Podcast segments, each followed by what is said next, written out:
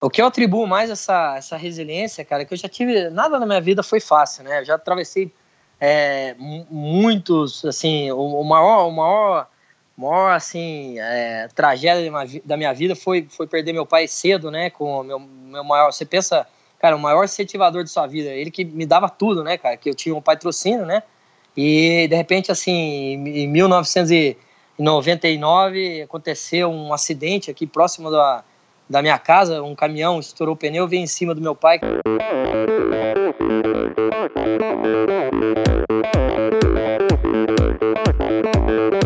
Olá pessoal, sou Michel Bogli e este é o Endorfina Podcast. Aqui você ouve minhas conversas com triatletas, ciclistas, corredores e nadadores. Pessoas interessantes que são, acima de tudo, movidas à endorfina.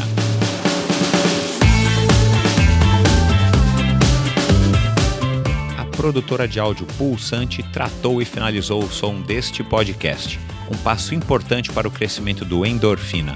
Agora, além de ficar tranquilo em relação à qualidade do áudio, tenho muito mais tempo para cuidar do conteúdo e dos meus convidados, é claro. Se você não está satisfeito com o som do seu podcast, do seu vídeo, ou se precisa de uma bela trilha sonora ou locução, acesse produtorapulsante.com ou procure pela produtora Pulsante no Facebook. Produtora de áudio Pulsante, para quem gosta de ser ouvido. Olá, pessoal, bem-vindos a mais um episódio do Endorfina. Antes de fazer a apresentação do episódio de hoje, episódio número 23, com o grande Ivan Albano, eu tenho alguns recados para dar para vocês. O primeiro deles é que a partir de hoje, a partir desse episódio, a LAF Corretora de Seguros passa a ser nossa parceira, ela que está oferecendo esses episódios a partir de hoje. LAF do meu amigo Leléo, lá do Clube Pinheiros, um amigo de longa data, que cresceu no mundo do seguro junto com seu pai, que fundou a Netúnia Seguros, presente há 65 anos no mercado. E com o conhecimento e experiência que ele adquiriu ao longo aí da sua carreira profissional trabalhando ao lado do pai, o Leléo resolveu fundar sua própria corretora, que é a Alaf. Ele se tornou aí, entre todas as especialidades, um pioneiro no segmento é, de seguros a bicicletas. Infelizmente, essa é uma realidade é, brasileira. Todos vocês sabem, acompanham os noticiários, principalmente nas cidades grandes como São Paulo e Rio, mas também não é uma exclusividade nossa, infelizmente. O roubo a bicicletas tem se tornado uma coisa cada vez mais comum, uma coisa cada vez mais corriqueira e o preço das bicicletas acaba também contribuindo, justificando para que haja esse mercado paralelo que de alguma forma sustenta essa pequena indústria do roubo a bicicletas.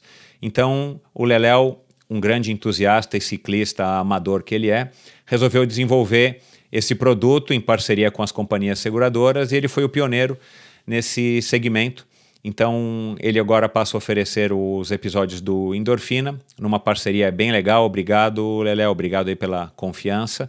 E só para vocês terem uma ideia, né, quais são os tipos de proteção que você tem contratando um seguro para sua bicicleta. Roubo durante a pedalada, no território nacional, é claro. Inclusive, quando pedalada por seus dependentes, filhos, cônjuges, enfim, desde que vocês declarem na apólice. Então você pode emprestar a bicicleta para o teu filho, ou de repente pode estar sua esposa pedalando com a tua bicicleta. E se acontecer uma eventualidade de um roubo, a bicicleta ainda assim está segurada. Roubo ou furto qualificado dentro da sua própria casa, que infelizmente também acontece. Roubo ou furto qualificado durante o transporte que isso é outra coisa que aqui em São Paulo, principalmente, a gente já ouviu muito falar, né? As pessoas indo cedinho para a USP ou indo lá para pedalar em Romeiros e infelizmente os bandidos acabam levando o carro com a bicicleta. Danos à bicicleta no transporte, desde que ela seja transportada em um rack próprio para bicicletas, é claro, e danos à bicicleta decorrentes de acidente durante a pedalada. Né? Então você está treinando, de repente tomou um tombo e tal, a bicicleta também está segurada aí contra qualquer tipo de problema que aconteça, um reparo ou substituição das peças danificadas, é, que é uma, uma coisa muito mais comum e muito mais simples de se acontecer. É, ninguém gosta, mas está todo mundo sujeito a isso. Né? É o que eu costumo dizer: só tem dois tipos de ciclista, o que vai cair e o que já caiu. Então, esse é um, uma, um detalhe aí, uma das categorias aí do, do seguro de bikes da, da LAF Corretoras, Corretora, que é muito legal e, e pode ser muito útil, né? principalmente para quem usa bicicletas aí caríssimas. Então, pessoal, é, esse é o recado. E agora os ouvintes do Endorfina têm uma condição especial na cotação do seguro para bicicletas com a LAF. Basta mencionar a palavra endorfina na sua, na sua solicitação de cotação, que você automaticamente ganhará um desconto de 5% sobre o valor do seu seguro. Solicite a sua cotação hoje mesmo. Essa promoção é válida por tempo limitado, então corra, não perca tempo lafseguros.com.br. Esse é o site lafseguros.com.br. E o outro recado, pessoal, é que a partir deste episódio, episódio 23, o Endorfina passa a ser semanal, graças também ao apoio da LAF Corretora de Seguros, um desejo que eu tinha aí já faz algum tempo, de se tornar o Endorfina mais frequente, um Endorfina semanal. Eu vou conseguir aí tá dando vazão para a longa lista de convidados que eu tenho, a longa lista de sugestões que vocês têm me passado. Então, a partir de agora, sintonizem, inscrevam-se, façam a, a assinatura do podcast, tanto no Spotify quanto no iTunes ou agregador de podcast que você escolher, porque assim automaticamente toda quinta-feira você vai receber um novo episódio na sua, no seu smartphone ou no seu computador. E aí, claro, você se interessando pelo meu convidado, você se interessando em ouvir a história da pessoa com a qual eu conversei, você ouve isso de uma maneira bem simples e prática, como o podcast, como só o podcast permite, seja via Bluetooth no teu carro, seja com fone de ouvido no, no metrô, na academia, treinando, viajando, seja em casa, seja trabalhando. Então, a partir de agora, pessoal, estou muito contente dessa notícia para vocês. O Endorfina passa a ser semanal. Então vamos agora à apresentação do episódio de hoje. Eu conversei no finalzinho, no comecinho de março, eu conversei com Ivan Albano, esse triatleta de Mojimirim, 44 anos, colecionador de revistas americanas Triathlete, aquela revista aí que, para quem é mais antigo, era a única fonte de informação que a gente tinha a respeito do triatlon, é, numa época que não existia internet, que não existiam as revistas aqui no Brasil e ele é um, um colecionador aí dessas revistas. Foi quase que um skatista profissional na sua infância e assistiu uma prova de triatlon que aconteceu em Mogi quando tinha 15 anos, uma prova do, do lendário Vanderlei Zangelmi, na Copa Sedox de triatlon, e se apaixonou pelo esporte. Então, com o apoio e incentivo do pai, que foi um grande patrocinador para ele, ele começou a praticar triatlon e, claro, né, um cara de bastante talento, um cara com bastante determinação e perseverança. Ele foi tendo resultados cada vez mais expressivos, até que o pai é, ofereceu para ele passar um ano nos Estados Unidos para que ele pudesse aprender inglês. Né? O pai já valorizava é, naquela época essa qualidade, né? essa oportunidade que você tem na sua vida de, de falar uma outra língua e que isso te ajuda a, a ter um futuro melhor. Então, o Ivan, muito atenta, atento às revistas é, Triathlete, ele resolveu fazer um intercâmbio, fazer um curso de inglês, nada mais, nada menos do que na cidade de San Diego, na Califórnia, então considerada a meca do triatlon mundial e onde o triatlon nasceu. E lá ele participou de algumas provas, ele conseguiu treinar com grandes lendas do triatlon na época, entre eles Jürgen Zack, o próprio Spencer Smith, entre outros. E numa prova, é, Wildflower, que voltou esse ano, né, uma prova que, que é famosérrima e que acabou sendo interrompida, se eu não me engano, por dois anos por conta do lago, que deixou de existir por conta de uma seca. Ele e o Wildflower voltou esse ano. Ele venceu na categoria amadora, uma prova aí de meio Ironman com 4 horas e 24 e se classificou para o Ironman do Havaí. Claro que ele aceitou o desafio, ele não estava no radar dele, ele não tinha nem essa pretensão, não passava na cabeça dele, ele já estava vivendo um sonho em San Diego.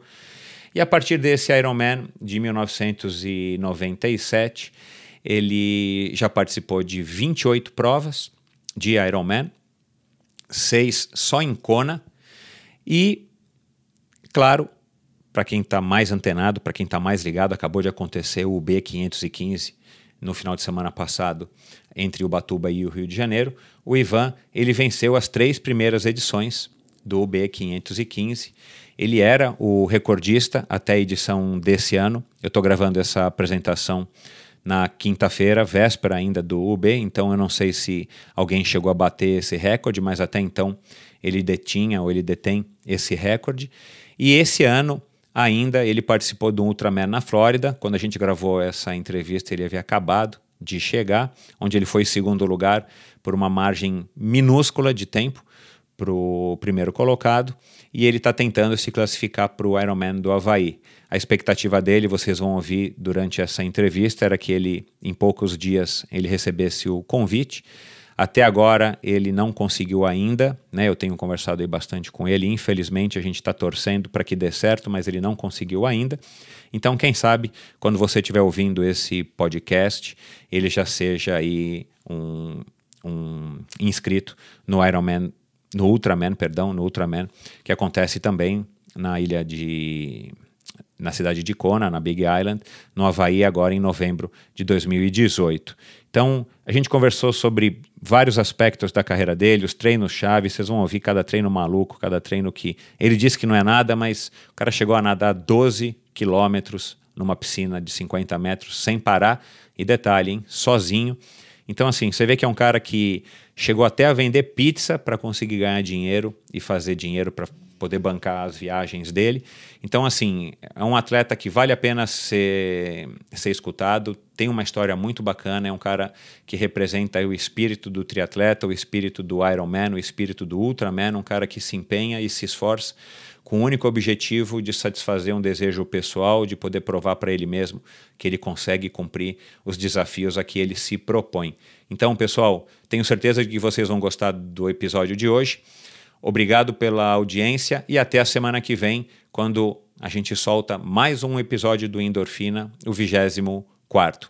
Então, lembrando, esse episódio é um oferecimento da LAF Corretora de Seguros. Solicite a cotação do seguro para a sua bicicleta entrando em contato com a LAF www.lafseguros.com.br. Faça sua solicitação da cotação e mencione no e-mail a palavra endorfina para que você ganhe automaticamente um desconto de 5% no valor do seguro da sua bike. Válido para todo o território nacional, hein, pessoal? Vocês que estão me ouvindo aí dos quatro cantos do Brasil. Aliás, a gente tem ouvintes hoje em todos os estados e no Distrito Federal. É válido para todo o Brasil. Agora, atenção, hein, pessoal? Essa promoção é válida por tempo limitado. Portanto, corra lá, faça a cotação e quem sabe aí você vai pedalar com maior tranquilidade a partir já do próximo treino. Obrigado e até a semana que vem. Um abraço a todos. Este colecionador das revistas americanas Triathlete não se contentou em ser um Ironman. Para ele, um dia de competição apenas não bastava. Ele queria mais, então resolveu se aventurar num Ultraman. Três dias nadando, pedalando e correndo, fazendo o que ele mais gosta. O limite máximo de 12 horas por dia estava bem longe de ser necessário para este paulistano de Mojimirim.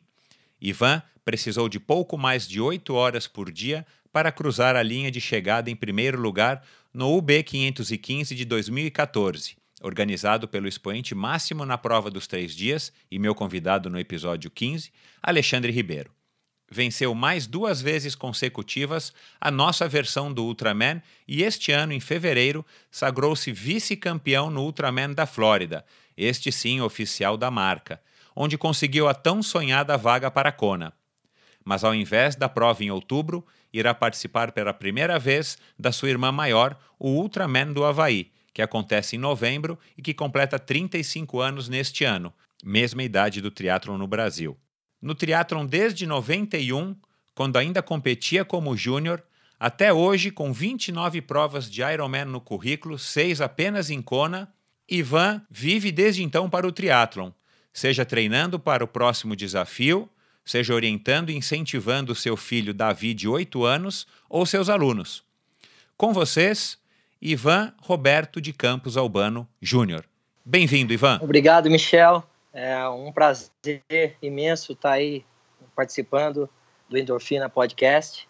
É, realmente a gente vai tentar passar um pouquinho aí da, da carreira, né, de todas as provas, algumas histórias e vamos lá. Para a gente começar, fala um pouco aí dessa coleção que você me contou. Que, quantas revistas você tem? Então, eu tenho uma boa coleção aqui de revistas triathletes, né? E até te ofereci aí para colocar no seu museu aí. e assim, eu sempre eu comecei no, no, no triatlo, né? Em 1991, é, com, é, acompanhando aí, a princípio eu era skatista, né? E, e fui acompanhar uma prova de triatlon aqui na minha cidade, em Mojimirim, inclusive na época que vocês eram é, considerados assim os, é, os, os ápices da, do, do, esporte, né? E eu não, assim, não tinha nem ideia de, de como é que era isso, como é que funcionava esse esporte, né? Então eu andando de skate lá com, com meus amigos, né? Pegamos, fomos assistir a prova que, que é, nadava aqui numa, num lago próximo aqui de Mojimirim é, entregava a bicicleta num posto de gasolina que é na entrada da cidade e saía para correr, né? E eu peguei a parte da do, chegando do ciclismo para corrida, né? Então eu imaginei, eu falei, nossa, da onde que tá vindo esse povo? O que que eles estão fazendo? Eu não, na época a gente não sabia, né? E, e, aí eu fiquei assim simplesmente encantado com aquela aquela movimentação, é, todo o desempenho dos atletas, né? E desde então eu já estava um pouco é, assim com medo do skate, já tinha quebrado praticamente o corpo inteiro, né? E, e aí eu falei, nossa, que, que esporte bacana, né? E, e falei assim, pô, fiquei com aquilo na cabeça, né? E a partir daquilo eu fui me desligando do, do, do skate depois de um ano. É, o Ivan, quantos anos você tinha? Eu tinha, Michel, mais ou menos aí uns 15, 16 anos, tá? E, e eu era é, é, legal falar também que eu, que eu quase que eu fui um skatista assim profissional, né? E andava na mesma equipe do Bob Berlenquist, do Sandro Dias, né? Eu tinha Shape no meu nome, que era uma equipe aí de São Paulo, se chamava Cush Skate, Skate é, Cush Skates, né? E então eu fui aí de, desse tempo dessa turminha aí que que andava bem de skate, até assim, de certa forma, às vezes até arrependo que Falei, os caras tá tudo milionário hoje, eu tô aqui. e, mas foi, foi legal porque eu descobri o triatlon, né, dessa maneira, né? Então, mas aí, no, no caso, o que que acontecia? Eu tinha medo da natação. Como eu nunca nadei como criança, pequeno, né? Eu, assim, tinha, tinha um certo trauma, eu tinha até medo, não sabia, não sabia nadar nem cachorrinho, né? Assim, eu tinha muito medo de água. Então eu, eu, eu pensei comigo, né? Falei, nossa, a princípio eu falei, pô, preciso fazer esse esporte, mas de repente eu vou fazer um revezamento, ou vou falar para alguém aí pra gente fazer isso aí, um pedala, outro corre, né? E um nada e eu pedalo e corro, ou eu faço só o pedal, depois a corrida. E, mas aí eu fiquei pensando, pensando, pensando e falei, não, mas o atleta, se ele é triatleta, ele tem que fazer os três, né? Então eu falei, pô, não, eu preciso fazer aprender a nadar de alguma forma. Então, o que que acontecia, Michel? Eu, eu chegava aqui no, no, num clube, né, que, que nós temos aqui em Mojimirim, e tinha uma equipe de natação, né? E, mas eu, como, assim, eu era um cara meio tímido, né? Então, eu, eu tinha vergonha pelo fato também de não saber nadar, né? E o pessoal lá tudo já nadava bem, tudo, tudo mais, né? Eu, eu chegava e, e ficava escondido vendo o pessoal treinar, né? E, e assistia o treino, e aí depois, na hora que eles acabassem, tudo eu caía na água do meu jeito lá, ia tentando fazer algumas coisas e outras, né? E, e, e até que um dia o treinador. Mas você atravessava a piscina. Você, é, você não é, sabia nadar assim, é, não, muito não, bem, mas você, você se virava na piscina. não conseguia, ah, não conseguia. Nem, é, nem, nem atravessar, Michel? Pra ser bem sincero, cara. E sabe aquela, aquela natação prego mesmo? era, eu, eu, era um pouquinho. Uh, o prego era um pouquinho melhor que eu. e, Boa. E aí, cara, eu assim, fui na insistência, sabe? Eu fui na insistência até que um dia eu tava lá, o, o treinador me viu falou: pô, vem aqui, não sei o quê. É, vamos, vamos, a gente vem aqui te ajudar, não sei o quê, vem, começa a vir. Aí eu fui e, e ralei muito pra natação. Eu tinha no, no começo, assim, eu tinha até uma certa fobia, né, na hora que caía em lago e caía, eu precisava sair da água, né, para começar a minha prova.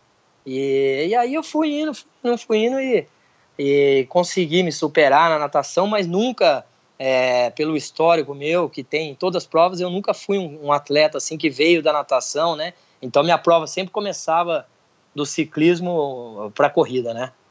Entendi. Que piscina era essa em Mogi? Emoji é um clube que nós temos aqui, Michel, chama Clube Mogiano, ah, que claro. é, inclusive eu treino lá até hoje. E é um clube muito bom que oferece uma estrutura muito boa para os associados aqui, né? E inclusive tem uma piscina de 25 metros que é aquecida e tem uma piscina também de 50 metros que é, bastante gente vem treinar aqui, inclusive já veio é, Alexandre Ribeiro, é, Oscar Galindes, Fábio Carvalho é daqui também da, da, da minha cidade, né? A gente é. treina junto lá. É, Poliana, o Kimoto, vem treinar muito aqui, que o marido dela, o Ricardo Sintra, é, é também da nossa cidade aqui, né? E isso já veio bastante gente aqui, inclusive até aquele Cameron Widoff, que já foi várias vezes top 10 no, no Ironman do Havaí, também já passou uma temporada aqui treinando aqui e conheceu as dependências aí desse clube. Mas o Cameron é, esteve aí em Mogi por, por seu convite, ou enfim, porque te conheceu? De onde que ele apareceu em Mogi? Isso, ele veio aqui porque é, eu fiz uma, através do, do Alexandre Ribeiro, né? A gente fez esse contato e nos conhecemos no, no Ironman do Havaí e ficamos, assim, amigos, né? E, e eu fiz um convite para ele, ele, ele aceitou e veio aqui, passou um mês, um pouquinho mais de um mês é, por aqui, até arrumou uma namorada aqui na, na época e ficou treinando tá aqui tá também. Está explicado o motivo, é, pronto, entendemos. Ficou um tempo aqui treinando, mas foi tudo, foi, foi através do Alexandre Ribeiro, né? E, e depois também, é, mais para frente, aí eu, eu, vou contar também que eu vi, fui passar uma temporada em Boulder, né? Que aí fiquei treinando lá com ele, porque ele mora lá nesse Cameron Ridoff mas hoje em dia ele já não, não participa mais de, de Ironmans, né? Mas ele foi uma, uma grande aí, referência aí na, na década de, no, de 90, né? No, no Ironman do Hawaii. Claro. Agora vamos voltar só um pouquinho. Você falou da, das revistas, mas você passou muito rápido. É, você tem quantas revistas aproximadamente? Você sabe o número exato? Olha, não cheguei a contar, Michel, mas eu tenho aí, acredito que seja aí mais de 50 revistas a 80 revistas aí. Eu preciso fazer Legal. esse levantamento. E desde, e, e, desde essa época que você descobriu o triatlon aí nessa prova de Mogi, aliás, você lembra qual era o nome dessa prova de Mogi? Então, essa prova era organizada é, pelo nosso amigo Vanderlei Zangelma, né? Era a Copa Sedox, é, Sedox né? De ah, triatlon. tá e certo. até, acho que você provavelmente devia estar competindo, cara, porque... É, assim, eu lembro muito bem de, na época, de Michel Bog falava, era Antônio Mansur, Marcelo Butenas, né? É... é... a gente participava direto das provas do Vanderlei. Eu, eu falei com ele ontem, por coincidência. Isso. Estou tentando fazer com que ele se organize para para participar aqui do Endorfina. Mas eu, eu, eu, devo ter participado sim, mas eu não me recordo. Sim, é muito bacana, porque dessa... essa foi assim é, a vitrine por onde eu, eu enxerguei o teatro pela primeira vez, né? Então, aí depois dessa, eu, eu acho que você também. Eu fui já numa, numa, numa prova que foi na nas Três Marias também, um pouquinho para frente ali é. de Jaguariúna e Aí terminava em certeza, Campinas, né? né? E Isso. eu lembro que essa eu também eu participei já e eu não, sei, eu não me recordo, mas talvez você tenha ganho ou o Leandro ganhou. Foi uma coisa assim, vocês chegaram disputando ou foi um negócio assim. E... Legal. Mas Agora tem... me diz uma coisa, você era skatista. E qual que era a tua ligação com o esporte além do skate? Porque essa altura você já era um, um, adolescente, né? De 15, 16 anos, você disse. Como é que foi a tua infância? Você já dava sinais de que você era um cara que tinha talento aí para essa, para essa, você tinha endurance, como você demonstrou aí na tua carreira até hoje através do triatlo? Então, Michel, meu pai é hoje é falecido, né? Mas sempre foi um incentivador de esportes, né? Na, na, na minha vida. E desde, desde pequeno, né, eu já fazia assim futebol e, e aí também fiz um bom tempo bicicross. E isso que talvez acho que me deu uma, uma base legal e eu sempre fui apaixonado assim por bicicletas, né? Então na época a gente tinha lá aquelas extra lights lá que, que eram uma, umas bikes muito assim pro, pro, pro momento lá eram umas bikes muito top, né? Então a gente assim é, participava da já, já naquela época, né, como menininho, já participava em algumas competições. A gente chegou até fazer uma uma pista aqui na, na minha cidade, do lado de um terreno da, da casa que eu morava. E meu pai sempre incentivava, e fazia até campeonatinhos, comprava os troféus e, e chamava os amiguinhos para a gente fazer a disputa nossa ali, entendeu? Então, Entendi. a gente, eu, eu sempre tive uma paixão pela bicicleta e aí depois, na hora que veio o triatlo, aí eu falei, nossa, esse esporte realmente que aí juntou, né, natação com ciclismo e corrida. É, mas desde pequenininho eu sempre fui incentivado, né? É, meu pai nunca assim foi um, um atleta, nada, mas ele sempre mostrou é, que, o, que o esporte poderia me abrir as portas do mundo, né? Mesmo porque é, eu também, depois eu vou contar um pouco, eu fui morar em San Diego, que, que é a meca do triatlo mundial, através dele, né?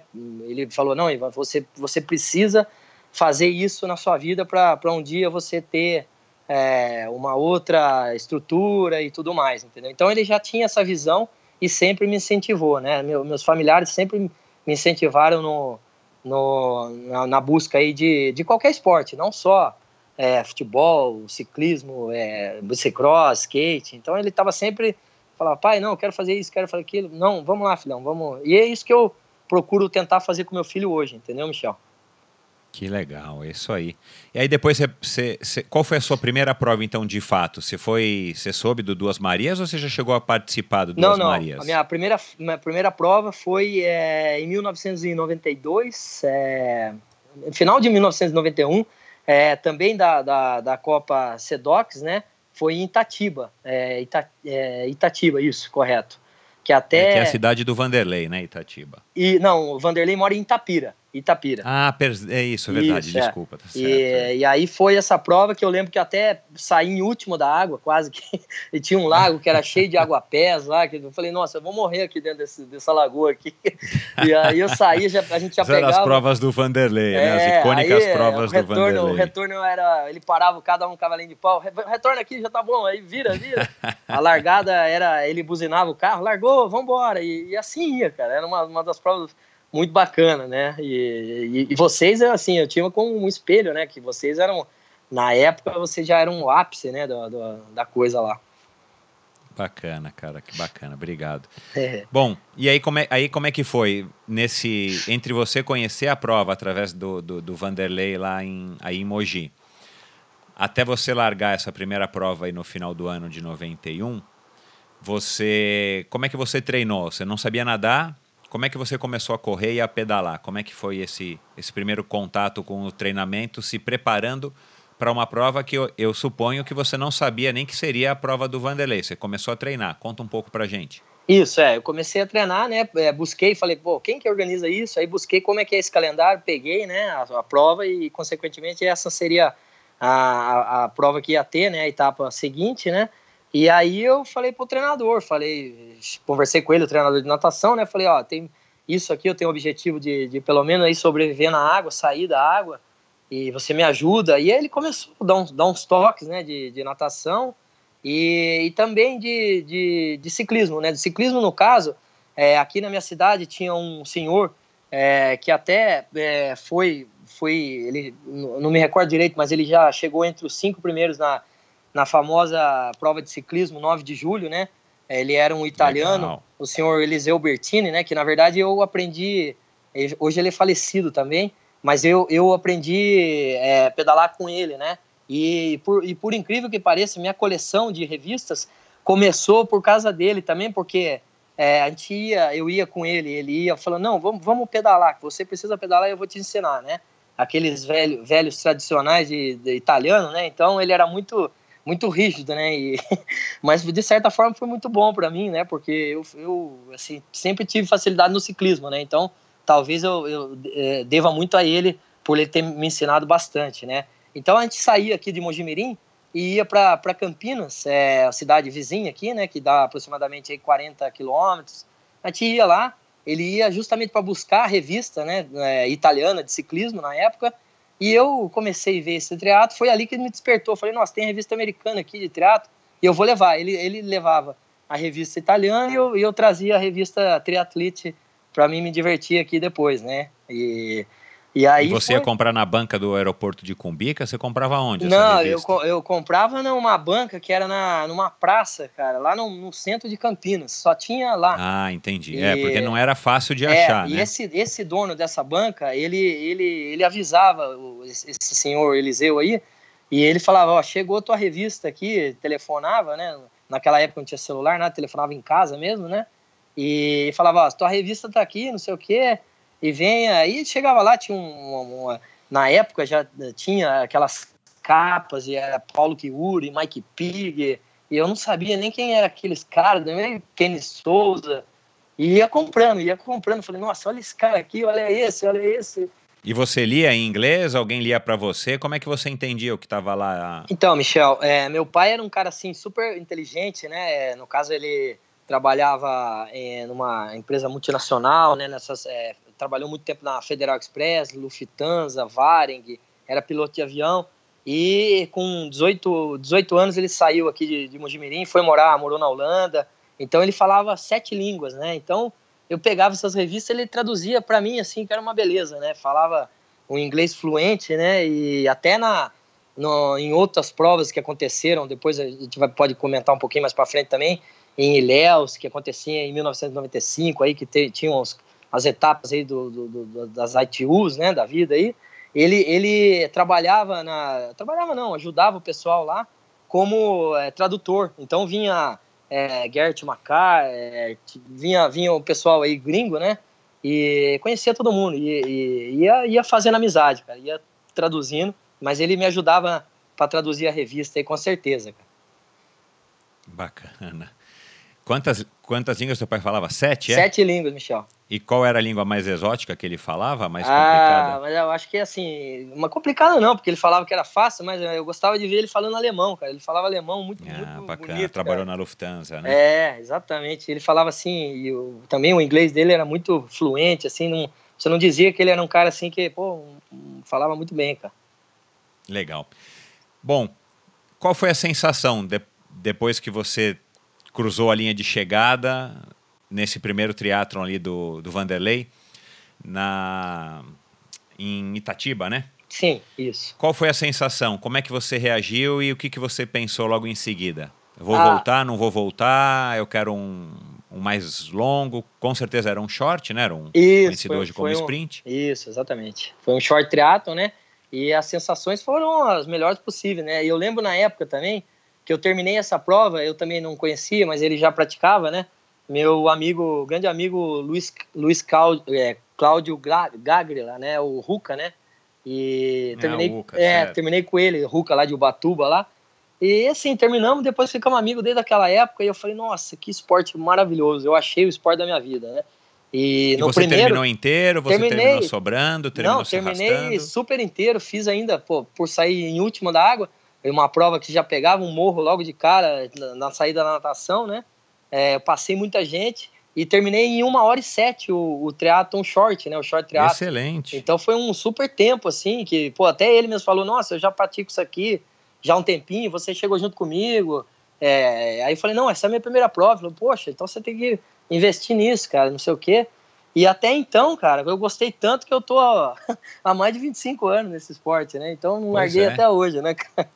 Pois é. é. Mostrou que você teve a impressão correta, né? Foi, foi amor à primeira vista e a primeira linha de chegada. Com certeza.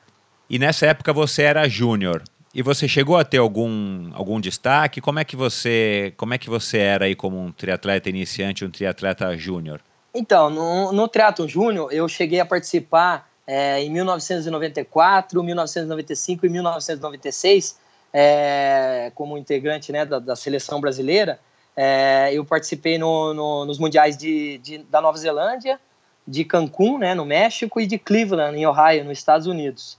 Assim, nunca tive um resultado, resu o meu melhor resultado foi em Cleveland, né, e eu cheguei em 12 da minha categoria de idade, que era, uma, assim, era muito difícil, né? Uma categoria assim que você brigava ali com, a, com aqueles moleques ali que, que, assim, a maioria deles virou todos profissionais, né? É, e também na, eu me recordo que também na, em 1994 no, no mundial, que foi o primeiro mundial da minha vida, né? Que a gente viajou com a delegação toda, chegamos na Nova Zelândia, cara, e um frio danado, Michel, e tipo pulei naquela água eu assim tive um eu quase que parei a prova né porque eu já tinha medo de água né e aquela época ainda não não nadava nada, né? Tinha medo, medo, medo, e pulei naquela água fria. Eu falei, nossa, hoje, cara, eu não escapo daqui, cara. Eu, eu falei, preciso me concentrar para terminar isso aqui, porque é, viajei muito longe, né, para desistir, né, cara? E, e eu lembro que eu passei o ciclismo inteiro, cara, pedalando, e a gente, assim, não sentia o pé, não sentia a mão. e com aquela falta de ar, com aquele vento gelado, eu, é, eu falei, nossa, meu pai do céu, será que é esse esporte mesmo aqui? Que... Falei, desse lado aqui, acho que eu não vou vir competir mais não, cara, entendeu? E foi a época, foi o ano, eu me recordo, cara, que, que eu vi o cara ganhando, aquele Spencer Smith, então me impressionou muito, né, porque ele fez uma performance muito boa naquela prova, e tava, assim, umas condições climáticas muito difíceis, com vento, tá? E ele ganhou de uma maneira muito majestosa essa prova. Então eu, tinha muito, eu admirava muito ele, né, cara? E depois é, é, dessa prova mesmo, a gente voltou é, direto, a delegação voltou direto. Aí nós fomos pro, pro Mundial, pro Pan-Americano, em Mar del Plata, né? E também pegamos uma prova dura, com muito vento. Até teve um, alguns atletas da, da, equipe brasileira, que eu não me recordo quem foi, que, que caíram na, na bike devido às rajadas de vento. Mas assim, eu nunca tive um resultado expressivo no, no triatlon olímpico, né? É, aí passei, o que aconteceu? Aí que, eu, que a gente já, já passa para aquela aquilo que eu falei um pouco atrás aí que, que meu pai me deu a oportunidade de eu morar em San Diego, né, na Califórnia, onde estava assim pelas revistas, por tudo, né, a gente via que que ali era o ápice do, do triatlo, né, ali tinha bastante é, coisa, tinha os melhores treinavam ali e eu falei, pô, por que não? Meu pai falou, eu te dou essa oportunidade, né? Desde que você aprenda o inglês e estude lá, né? E eu vou te bancar lá para você treinar exclusivamente e, e fazer o triato aí da, da melhor maneira possível, né? É, então aí eu me mudei lá para San Diego em 1997, né? E, e aí fui treinar naquela UCSD, né? Que é uma universidade que, que tem lá na, na Califórnia, né? E uhum. foi aí que eu conheci o Rock Fry, que é o marido da Heather Fear, que, que ganhou também o Ironman do Havaí é, em 1997. Então ela já foi vencedora. E ele me tornou, ele, ele, ele foi meu treinador, né? Eu cheguei lá, conheci ele, ele gostou bastante de mim. E a gente ficou amigo, até inclusive a, através dele. É, gente, eu conheci. Eles moravam em San Diego Isso, e treinavam ele, lá é, na Universidade eram, de San Diego. Isso, exatamente. Ele, ele era treinador lá na UCSD, né? Mas ele, é, ele era um ele e ela, né? O Rock, Fry e a Heather, eles são do Canadá, mas eles moravam em San Diego. E aí, através deles, eu fui conhecendo a galera, né? Fui, é, ele me apresentou para Paul Hudrill, que era marido da Paula Nebe Freezer, que, que a gente se tornou muito amigo, de, de a gente é, acabar o treino e ficar, ia para casa deles, e depois eles adotaram nós, porque eu vivia com, com outro brasileiro você conhece com certeza aí que é de São Paulo, um grande amigo meu, Felipe Pita, né? Que a gente morava. É... Ah, não sabia que é, você tinha morado nós, com o Felipe, não, é, nem que ele tinha morado lá. Isso, nós, nós ficamos uma, uma, essa temporada morando junto, então ele participou dessa, dessa fase aí também, entendeu? Então ele conheceu essa galera toda aí também, é, te conheceu aí muito, também treinava, treinei bastante com Jürgen Zack, com Peter Reed e Scott Tinley, é, só cara fraca. É, só cara fraca. Eu ia ali, os caras, pô, eu falei, pô, eu tô com o Grego Welch, muita, muitas vezes, é, o Grego Welch treinamos várias, é, Kenny Souza. Então ali tinha, tava, tava com os melhores, né? Então, Agora, você escolheu San Diego porque você já estava sabendo através das revistas, né? Porque a gente também sempre. Eu gosto sempre de lembrar, porque a gente tem muitos ouvintes bem mais novos do que a gente. Nessa época você não tinha nem Facebook nem internet para saber o que estava rolando e qual era o tempo, o clima lá em San Diego. Você foi descobrindo através das revistas. Isso, exatamente. As, as revistas eram minha, meu Instagram da época, Facebook, né? meu celular. Exato, então, gostei. é isso é, mesmo. A gente é. não tinha nada disso, né? Você, você sabe melhor que eu aí também que, que, cara, a gente tinha lá aquela via o Mike Pig pedalando, via aqueles caras pedalando, falando, mas como é que esses caras, o que, que eles fazem? Que roda é essa que ele usa? Que roda é aquela? J-Disc? Que depois meu pai me deu uma roda igual a dele, cara. Eu falei, nossa, que era o, era o ápice para mim, né? Ganhar umas coisas dessas aí. Né? Mas a gente via só mesmo através de, de revista, né? E aí eu via, falei, pô, esses caras moram tudo aqui, cara. É, e, e, treinam, assim, são todo, todos caras simples, assim, de certa forma, né? Porque eles são pessoas iguais a gente, né? E, e adotaram, né? Porque eles viram que, pô, tinha dois brasileiros ali junto, entendeu? E falava, vamos ajudar esses caras aí. A gente participava, chamava a gente para churrasco, para depois é, conversar. E a gente foi pegando essa experiência, né? Então foi uma troca de experiência muito grande na minha vida que, assim, eu agradeço a Deus por meu pai me dar essa oportunidade, porque talvez isso que, que com certeza abriu muitas portas da minha vida, né? Ah, eu, eu posso te garantir que sabendo como é que é San Diego, né? eu sei que hoje ainda continua forte assim, mas diluiu muito entre outros lugares, né? Na, Com certeza. Na Espanha, Sim. em Maiorca Sim. e próprio Boulder, próprio mas Boulder. nessa época aí, San Diego era a meca, além de ser o local onde nasceu o nosso esporte, né? Então, Isso, exatamente. Todas as clima... pessoas que você falou, que você encontrava e que você conheceu, eram as pessoas que estavam dominando a cena na época, né? Eram as pessoas que estavam em todas as capas das, das Triathlete que você estava comprando e colecionando. Isso, é. E ali era o lugar para se estar, né? O clima favorece, enfim. Aí isso é o que, que as pessoas hoje já sabem a respeito de San Diego, mas naquela época, né, poucas brasileiros e, e normalmente eram os cariocas que tinham estado lá, morado lá, enfim, tem, tendo feito é, temporadas de treinamento lá e sabiam disso, mas poucos brasileiros e poucos paulistanos tinham estado lá. Então, Isso. Então você foi com certeza um, um, privilegiado aí nessa época, né? Com certeza, com certeza. É isso mesmo. Bom, aí você voltou de lá. Lá você chegou a competir ou não deu? Não deu? Você estava estudando, você chegou a fazer faculdade, porque pelo tempo que você está me falando, já era a hora de você estar tá entrando na faculdade, ou você pulou a faculdade. Como é, como é que ficou esse fato aí? Não, eu, vida, é, então, Michel, eu pulei a, é, pulei a faculdade, né? Consegui terminar aqui o terceiro colegial, né? E, e aí eu, eu fui exatamente lá para aprender a falar inglês, né? É, pelo menos o mínimo que, que seria, né? Que meu pai falou, pô, se você quer esse esporte, você tem que você tem que começar a se virar aqui, porque daqui a pouco eu não vou estar mais aqui. Quem que vai traduzir essa revista para você? Como que você vai comprar a peça da bicicleta que você quer, falar inglês, é, de repente dar um discurso em inglês, como que vai ser, né?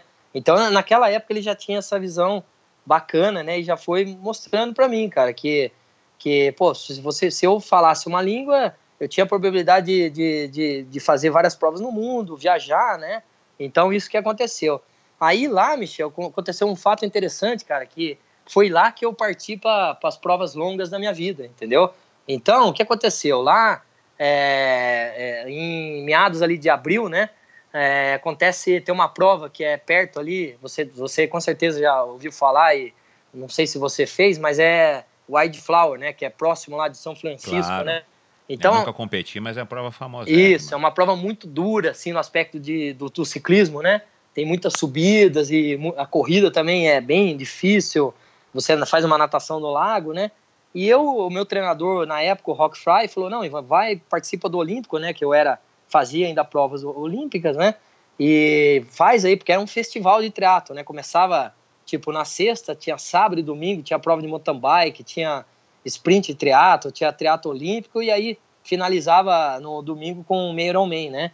Então, é, eu lembro que na, nessa época aí o Cameron Widoff já era, eu não conhecia ele nessa época, mas ele era o rei lá da, do Flower, né? Que ele ganhar, também não sei quantas vezes ele ganhou lá, mais de 10 vezes seguidas, né? Então ele era, inclusive até o troféu que eu tenho dessa prova, tem a cara dele no, no troféu, né? E, e, aí o que aconteceu, Michel? Um, um fato interessante que o, a, a, inscrição, as inscrições do, do Teatro Olímpico tinham se esgotado, né? Aí só sobrava, só sobraram a inscrição do, do, do Ironman. E o Rockfry vindo, é, vindo é, ele via meus treinos na natação, né? E como eu não era um cara tão forte na natação, assim, eu já nadava bem melhor, né? Mas eu sei, ele via que eu tinha uma maior dificuldade tinha um desempenho muito bom na, na bike e depois na corrida, né? Então ele falou, Ivan, vai lá, cara, faz essa prova aí para você conhecer, né? E, e, vai ser legal, porque aí você não perde, é, você, você vai conhecer esse festival que é muito importante, vale a pena, é pertinho aqui de nós, entendeu? Então dá para você ir com a turma aí de carro, tudo. E você vai lá e faz o Ironman, ou se não der, você para no, nos 21, porque eu nunca tinha feito, né, pedalado é, 90, depois corrido 21, né, nem, nem nos treinos, assim, que eu, que eu fazia mais longo lá, eu não, não fazia isso, porque eu não, não... Você não pensava em, em triatlon longo? Não, você... naquela, naquela época eu não pensava ainda, Michel. Naquela época eu pensava assim, de repente eu vou fazer um Ironman, mas não agora, talvez em abril, né, que, que foi a prova lá, eu pensava, mais pro final do ano, na hora que eu for embora daqui, é, eu faço um Ironman é, aqui ou lá no Brasil, ou no ano que vem eu já entro em provas mais longas, entendeu? Mas a princípio eu ainda gostava de, de, de, competir em provas curtas, né? Mesmo sabendo que eu não tinha um desempenho tão bom, eu, eu, eu competia, né? E aí ele falou, vai lá, e eu falei, pô, então eu vou fazer essa parada aí, né? Aí fui, Michel, e é, na época foi, eu fui como amador, né? E entrei nessa prova, cara, eu, eu simplesmente eu ganhei essa prova no, no geral amador, com mil atletas. Eu fiz 4 horas e 24 Uau. num percurso assim que era extremamente difícil. Eu lembro que na época o Alexandre Ribeiro e o Luiz Carlos Ribeiro, o velhinho, né? É, uhum. ele, ele falou para mim, falou, Ivan, cara, o meu melhor tempo aqui, se não me engano, era 4 horas e 20, cara. Um negócio assim. Você fez, cara, aproximadamente aí, perto de um tempo de um profissional, cara. E eu ganhei a prova assim, sabe? Fiz um desempenho fantástico na bike e depois fiz uma corrida maravilhosa também. E saí da água, fui buscando, buscando todo mundo e ganhei a prova no geral. E aí, o que, que aconteceu, cara? Eu, assim, peguei a vaga pro Ironman do Havaí, que era, antigamente tinha, né, algumas classificatórias, tinha o Wildflower, tinha o Ironman de San Croix, também no, no, no Caribe, né? que eles davam, tinha o Chicago também, ou tinha um teatro olímpico, que antigamente eles davam a vaga pro Ironman do Havaí, entendeu? Então, cara, o, o, o, o, cara falou assim, ó, o Luiz Carlos Ribeiro falou, Ivan, você tem que pegar isso aí que vale mais que ouro. Eu falei, cara, imagina, cara, eu não vou pegar isso nunca. Eu falei, cara, isso aqui é um, é um negócio que tá, é o primeiro meio Ironman da minha vida, como é que eu vou pensar em outubro, que a prova era em outubro, né? Como que eu vou pensar em pegar essa vaga, cara? Eu falei, não, não, não tem, não tem jeito, cara. Não, não pode parar, não, não, não sei o quê. E nisso o Alexandre Ribeiro também botando pilha, falou: "Não, cara, você tem que pegar isso aí, porque é seu perfil, olha a prova que você fez, não sei o quê". E nisso eu liguei pro meu pai, né, cara? Liguei pro meu pai, dei um jeito de falar com ele. E, cara, ele falou assim: "Não, vamos aceitar esse desafio então, cara". Porque ele ele viu também, porque como eu tinha ido um desempenho tão, tão bom, né? E eu falei, pô, vou, vou, vou pegar então. Aí acabei pegando a vaga, Michel, pra estrear no, no primeiro Ironman da minha vida, cara, eu estreiei já no, no Ironman do Havaí. Então foi, cara, assim, pra mim, eu fui acostumado errado, né, cara? que, ano, que ano que foi, foi isso? Foi em 1997, cara. E eu lembro que, que legal, eu fiz no primeiro Ironman da minha vida, no Havaí, né, que foi, foi a prova, assim, que, pô, aí treinei direitinho, fiz a prova legal e fiz 10 horas e 2 minutos, Michel, no, no, no Havaí. E foi Muito assim, foi bom. um tempasso pro, pro, pro, pro Ironman do Havaí, pelas condições que, que tava, né, que a gente pegou, vento. E aí eu, eu lembro que o Alexandre Ribeiro estava nessa prova aí, ele me passou naquela última subida que o que teve o, o Iron War, né, que é aquela guerra do Dave Scott e o, onde o, o Mark Allen abriu do Dave Scott, né, na subidinha ali da, da, da bicicletaria, da Bike Works, né, ele me passou ali, cara, faltando tipo dois quilômetros para terminar a prova, ele falou, cara, você tá bem demais, cara, vamos, vamos tentar chegar junto, mas ali eu já tava no... Ele terminou assim, tipo, um, pouquinho na minha frente, cara, mas depois foi, foi fantástico, porque desde então, cara, ele sempre foi meu mentor em provas longas, né? Ele viu, sempre me incentivou e falou, é, ele, Luiz Carlos Ribeiro, e o próprio meu pai, né, cara, que, assim, acreditaram, né, que eu poderia, devido a não ter uma natação tão boa, partir para esse tipo de prova, né, cara. E aí você, você competiu em Kona, foi, fez um tempo super legal e terminou a prova e decidiu o quê? Decidiu que você continuaria fazendo as provas longas com, com esse incentivo do, do teu pai, do próprio Alexandre Ribeiro, como você falou.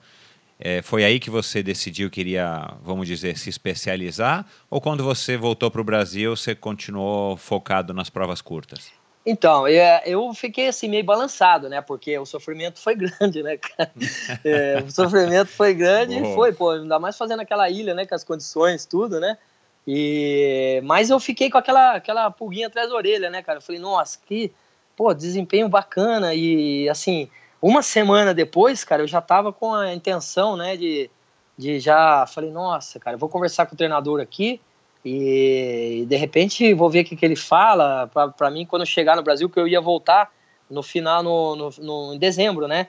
Então a gente estava em outubro na época, e aí voltei para San Diego, é, fiquei um, um, tempo aí conversando com ele, tudo. Ele, ele falou: Não, Ivan, eu acho que você tem que seguir esse caminho aí para provas longas, né? Aí o que aconteceu, Michel? Em 1998, cara, não sei se você vai se recordar também, cara, mas aí a gente tinha uma prova aqui que que era do, do Célio, é, na Ulambra, aqui no, em, perto aqui de Mojimirim, né, entre Campinas, é, para frente um pouco de Jaguariúna, tem a Cidade das Flores, né, Ulambra, né? E, e, tinha o circuito do Célio, não sei se você vai se recordar, que a gente nadava num lago ali embaixo, que, era, que é, a gente nadava, tipo, era, as distâncias eram 2 km nadando, eu acho que 80 pedalando e tinha que ir com um carro de apoio atrás. E depois a gente corria 15, lembro. cara. Entendeu? Lembro, e aí lembro. o que aconteceu, cara? Essa prova aí, é, até depois aqui eu vou fuçar nas fotos aqui é, para te mandar também. Essa prova foi a primeira prova que eu ganhei e, e, e quem que, que, que, assim, quem que tava na prova?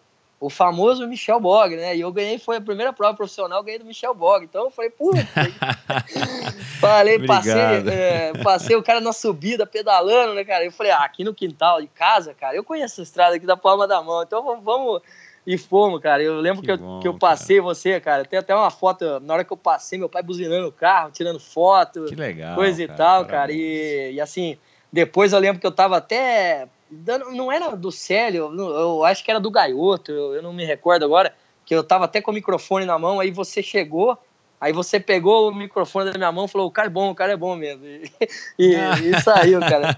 cara, aí, não me recordo, pô, mas legal, eu, tenho, eu vou procurar cara. as fotos e eu vou te enviar, cara. Mas essa, assim, mar, me marcou muito, cara, porque você, pra mim, era um, assim, era um cara que eu falei, puta, vai, vai ser muito difícil um dia, né? Falei, ah, vitória do cara já na prova, né? E, e eu é. consegui ganhar, do, foi a primeira prova que, que marcou muito que eu ganhei de profissional, né? Então eu falei, nossa, ganhei essa prova. Não tinha, a gente não tinha largada lá, não tinha categoria profissional, ganhava por hora de chegada, né? Então eu ganhei no geral, eu falei, nossa, sou profissional agora, né? Me sentindo, porque tinha ganhado do, do, do, um ídolo, né, cara? Que, pô, vocês Obrigado. eram um ídolo na época, entendeu? Que bom. Ô, ô Ivan, aproveitando o gancho, e, e, quando é que foi que, que você, e provavelmente estou imaginando já que foi com o apoio do teu pai ou com, com a opinião dele, quando é que, que foi que você falou assim, cara, eu vou, eu vou tentar fazer carreira aqui, eu vou tentar ser profissional?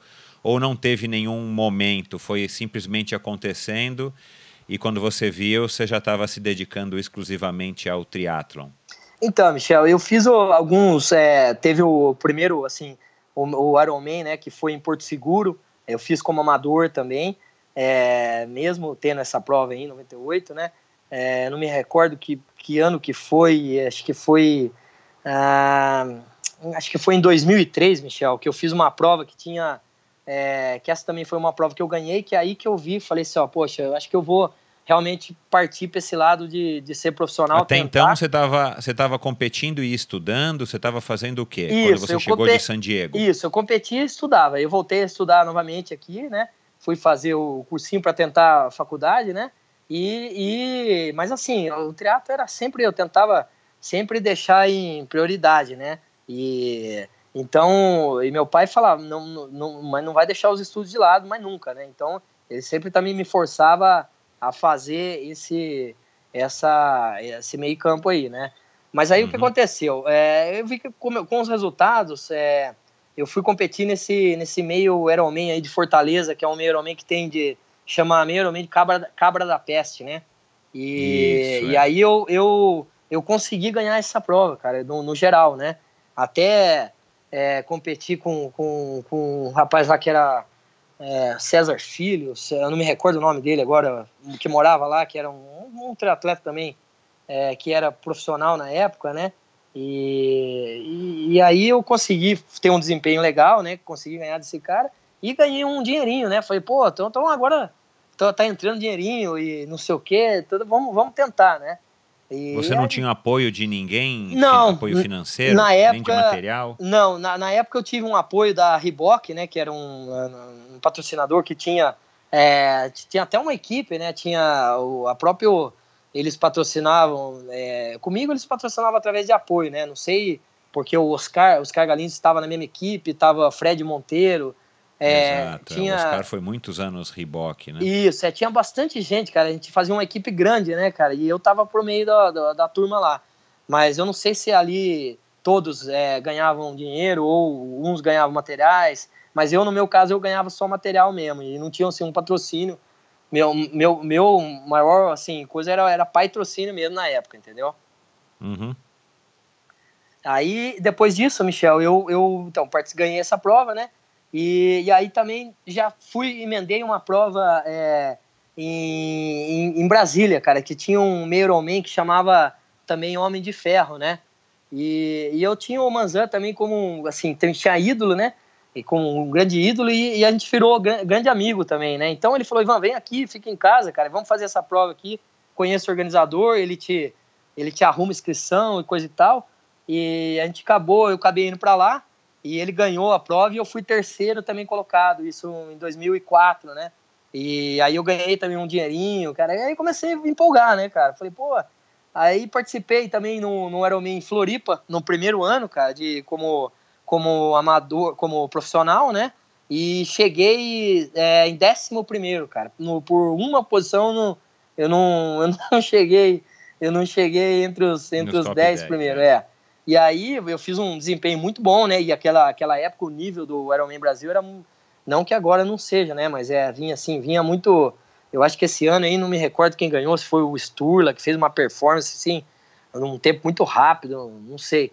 E, e é quase certeza que foi ele que é, venceu. Que foi, vinha Spencer Smith, vinha, pô, vinha uma, uma bastante, cara, assim, é, bons, né? E o nível era muito alto, assim. Então eu fiz um desempenho até que razoável. E fiz também nove horas baixo, nove horas e pouquinho baixo. E aí fui, pô, falei, pô, não, eu vou, tô seguindo essa carreira aí.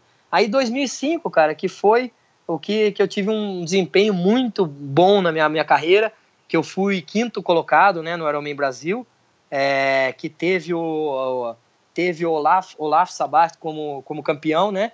E, e aí teve o Oscar, o Oscar estava liderando a prova até praticamente é, é, assim, faltando muito pouco, 3 quilômetros, aí ele teve ele teve um problema lá de desidratação, cãibra, e, e aí o Olaf passou, e, e vinha, é, a gente vinha correndo junto, eu corri junto com o Reinaldo Colucci, é, durante aí 36 quilômetros. A gente estava disputando é, para encostar nele, né? A gente estava disputando a terceira colocação e, e, começamos a ver que o Oscar estava quebrando, quebrando, quebrando e, e, a gente crescendo, né, cara? Então é uma coisa assim que, que nunca acontecia, porque o Oscar sempre estava no ápice ali, né? Então a gente tentou aproveitar essa oportunidade e aí os dois se ajudando, né? Eu e o Reinaldo Colucci. E aí, de repente, uma, uma, nessa brincadeira aí, veio de trás de nós, cara, o Christian Bustos, aquele chileno, né, que já foi, que também é lenda, né, no triatlo mundial, né, que já foi segundo no Ironman do Havaí, e, assim, um grande competidor, que até o Mark Allen falou que o único cara que tinha medo de perder era ele, né, então ele veio de trás e, e, e pegou a gente, né, correndo ali, e, é, e, e, aí começou aquele negócio de acelera, tipo um fartlek, né? Vai para frente. E daqui a pouco eu quebrei, aí o colute quebrou e eu passei o colute novo. Aí depois eu quebrei, aí o colute me largou e o, e o Christian Bustos acabou. O Oscar conseguiu segurar a segunda colocação. O Christian Bustos terminou é, em terceiro e Colucci em quarto e eu em quinto, mas assim num prazo de de três minutos nós, nós chegamos do segundo até o, até o quinto colocado. Então foi um Ironman muito disputado, entendeu? Então foi, foi muito bacana Mas esse também. foi logo, é, desculpa, esse foi logo no Ironman é, de Floripa 2002? Não, esse foi 2005, Michel. 2005. Ah, já 2005. Isso, ah, desculpa, é, 2005, tá é. 2005. Que legal. Tá. Caramba, que resultado. É, e, exatamente. perder para esses caras, na verdade, é, não, então, não então é muito isso... considerado perder, né? É, exatamente. Então eu vi que eu tava assim, pô, tentando assim porque o, o meu desempenho torna a falar, né? Eu, eu saía um pouco mais para trás da, da, água, né? E depois ia conseguia recuperar um pouco no ciclismo. E com, com a força que eu fazia no ciclismo, às vezes eu conseguia correr bem, outras vezes não conseguia, entendeu? Então era uma, minha prova era meio que uma loteria, né?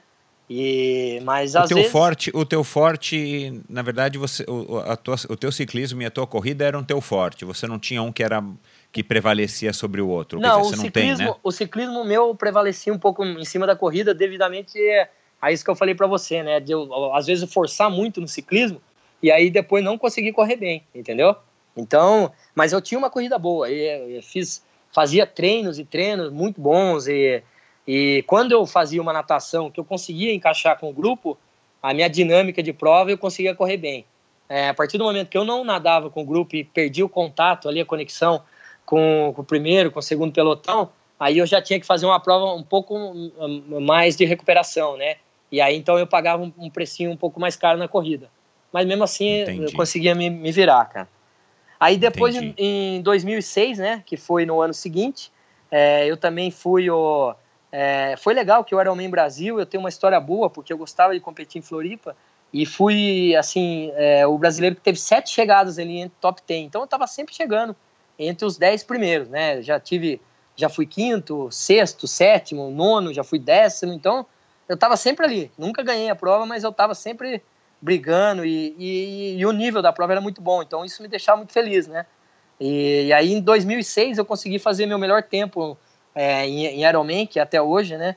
É, talvez eu não sei se baixe isso na minha vida, que foi 8 horas e 45, né? Eu nunca fiz um tempo mais baixo que esse. Então que esse é um foi, tempão, né? É, Ivan? que é um tempão, que eu considero assim, um tempo muito bom para na, na época, né? E agora, sim, agora você pega, é, pode se dizer que não é um tempo tão bom, né? Mas pelo, pela evolução do esporte. Mas eu, eu, eu fiquei muito, eu sou muito feliz com a minha performance desse tempo aí, entendeu? Que legal, cara. Parabéns. Obrigado. 9, 8 e 45 é um, nossa, um tempão. Eu, eu, tinha o sonho, quando eu competia, de fazer 9, né, um pouco, um pouco mais cedo aí do que 2005, mas para mim, se eu tivesse conseguido fazer 9, eu estava bem satisfeito Sim. na época que eu estava competindo. Legal. Que legal, cara. E quando é que surge, então, é, aliás, deixa eu só fazer uma pergunta, já que você falou uhum. que você foi sete vezes top 10 lá em Floripa. Isso, é. O que, que você acha hoje, olhando para trás, né, já se passaram aí mais de 10 anos, uhum. o que, que você acha que, que faltou para você vai chegar num, num top 3? Ah, Michel, assim, é o. A, Ou é você o... se esforçou ao máximo e aí depende mesmo é dos, com, dos competidores? Não, é, não... A, a, gente sempre assim, o triatlon, você sabe que, que são detalhinhos que fazem a diferença, né? É, talvez, eu acho que assim, o que mais faltou para mim mesmo foi realmente é, falta de apoios, né? Que sempre eu, eu fazia. A competição minha já começava antes da, da prova mesmo, né? E, e não muda muito hoje em dia, entendeu? Então a gente vê os atletas hoje, ninguém tá, tá tranquilo, né, cara? Infelizmente, nós temos no Brasil uma cultura que, que atleta é, é, vagabundo, não faz nada, entendeu? Então, isso já é diferente de você morar nos Estados Unidos, morar numa Europa, né, cara? Que eles te olham é, e te enxergam de uma maneira diferente, né? Eu lembro que, cara, meu melhor, maior adversário era.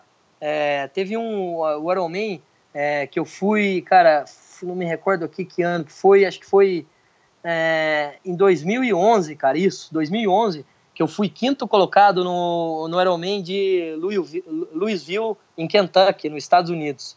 É, eu fui quinto colocado geral. E essa prova, Michel, me marcou muito, cara, por quê? Porque eu, eu, eu saí daqui, cara, com 300, 300 dólares na, na minha carteira para ficar em, em homestay, em casa de família, que a organização me colocava, e rezando para não taxar minha bicicleta. Então, Cara, era uma, era uma prova, eu já tá na prova, entendeu? Eu já vivi uhum. um perrengue antes, cara. Então, meu, é, eu acho teu, que o que teu faltava... O teu Ironman já tinha acontecido antes de você, é, antes de você largar, né? Exatamente, cara. Teve um, teve um também um Ironman de, de, de Wisconsin também, que eu fui nono colocado e consegui ganhar é, a, a, a vaga do Ironman do Havaí lá, é, que eu fui, desculpa, fui sétimo colocado, né? E aí a vaga foi passando, passando, passando e eu consegui a vaga, cara. E essa o Alexandre Ribeiro tá até de prova, que ele foi comigo, que a gente ficou, eu arrumei uma casa de família lá pra gente ficar, né? E, e cara, é, o cara me ofereceu lá, o, o Cid Cardoso me, me ofereceu 300, 300 dólares para mim usar uma bicicleta na época, uma Cervelo lá, e não tirar da transição, mas que o pessoal queria dar para mim usar. Eu falei, cara, daqui, eu vou usar. Pus, peguei as medidas lá, coloquei pá, pá, pá. Fala, eu não recomendo isso para ninguém, mas eu fiz porque eu precisava, cara, entendeu? E, pô, fiz um. Consegui ganhar a vaga pro Havaí e tudo mais. O Alexandre Ribeiro falava. Uma bike que você nunca tinha nunca usado. Nunca tinha andado. Eu tinha que dar um rolê ali na, na, na, área de transição. Não podia tirar a bike da, da, área de transição ali também, porque a bike tava vindo de uma Expo lá de Las Vegas, não sei o quê. Então eu falei, não, eu vou aceitar esse desafio aí daqui eu andava com, na, na época, era, um, era uma bike de alumínio, eu falei, vou pegar uma bike de carbono aqui, vamos embora, cara, vamos, vamos que vamos.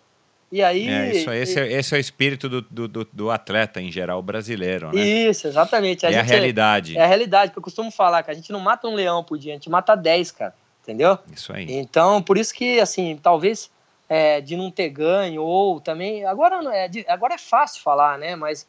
E o si também não existe. Mas eu acho que, assim, uma das, uma das coisas que, que mais pesaram na minha, na minha vida foi essa dificuldade sempre, né, de, de a gente tentar aí é, chegar numa prova com a cabeça um pouco mais tranquila, né? Para você poder competir de igual para igual, que o pessoal já estava muitos anos luz na nossa frente, né?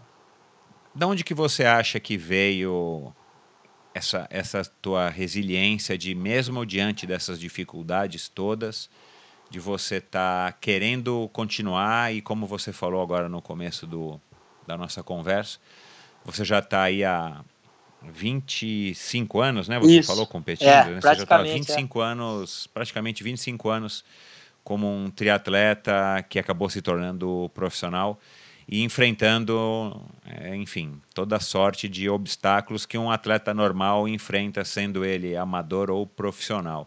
Então, Michel, é, o que eu atribuo mais essa, essa resiliência, cara, é que eu já tive. Nada na minha vida foi fácil, né? Eu já atravessei é, muitos, assim, o, o, maior, o maior, maior assim, é, tragédia da minha vida foi, foi perder meu pai cedo, né? Com meu, meu maior. Você pensa cara, o maior incentivador de sua vida. Ele que me dava tudo, né, cara? Que eu tinha um patrocínio, né? E de repente, assim, em 1999 aconteceu um acidente aqui próximo da, da minha casa. Um caminhão estourou o pneu, veio em cima do meu pai que estava indo de carro para o sítio e passou em cima. E eu não vi nada, assim, eu lembro da, é, da, da, da, feição do meu pai alegre e, e contente, né? E foi caixão lacrado e tudo mais. Então isso aí para mim foi um baque tão grande na minha vida que eu perdi é, estrutura, foi difícil eu é, permanecer no esporte, né? Mas mesmo assim eu lembrava que ele era o meu maior incentivador e que deixava ele muito feliz os meus resultados, né? Então eu peguei isso, falei, eu saía para treinar chorando e, e, então isso aí foi me deixando um cara cada vez mais, sabe, assim, falava, pô, tô, tô aqui sozinho. Então eu, eu, eu amava treinar, cara. Eu, eu gosto muito mais de treinar do que competir. Então eu sou um atleta que assim, se me largar sem competir, eu vou viver muito bem. Agora, cara, se acontecer alguma coisa eu ter que parar de treinar na minha vida, vai ser uma coisa muito assim dolorosa, entendeu? Então, é, eu, eu, eu, acho que isso eu atribuo essa resiliência com todas as coisas que eu, que eu já passei na minha vida, né? Dentre outras coisas também que, que me machucaram bastante, que eu me tornei uma pessoa melhor, cresci muito, entendeu?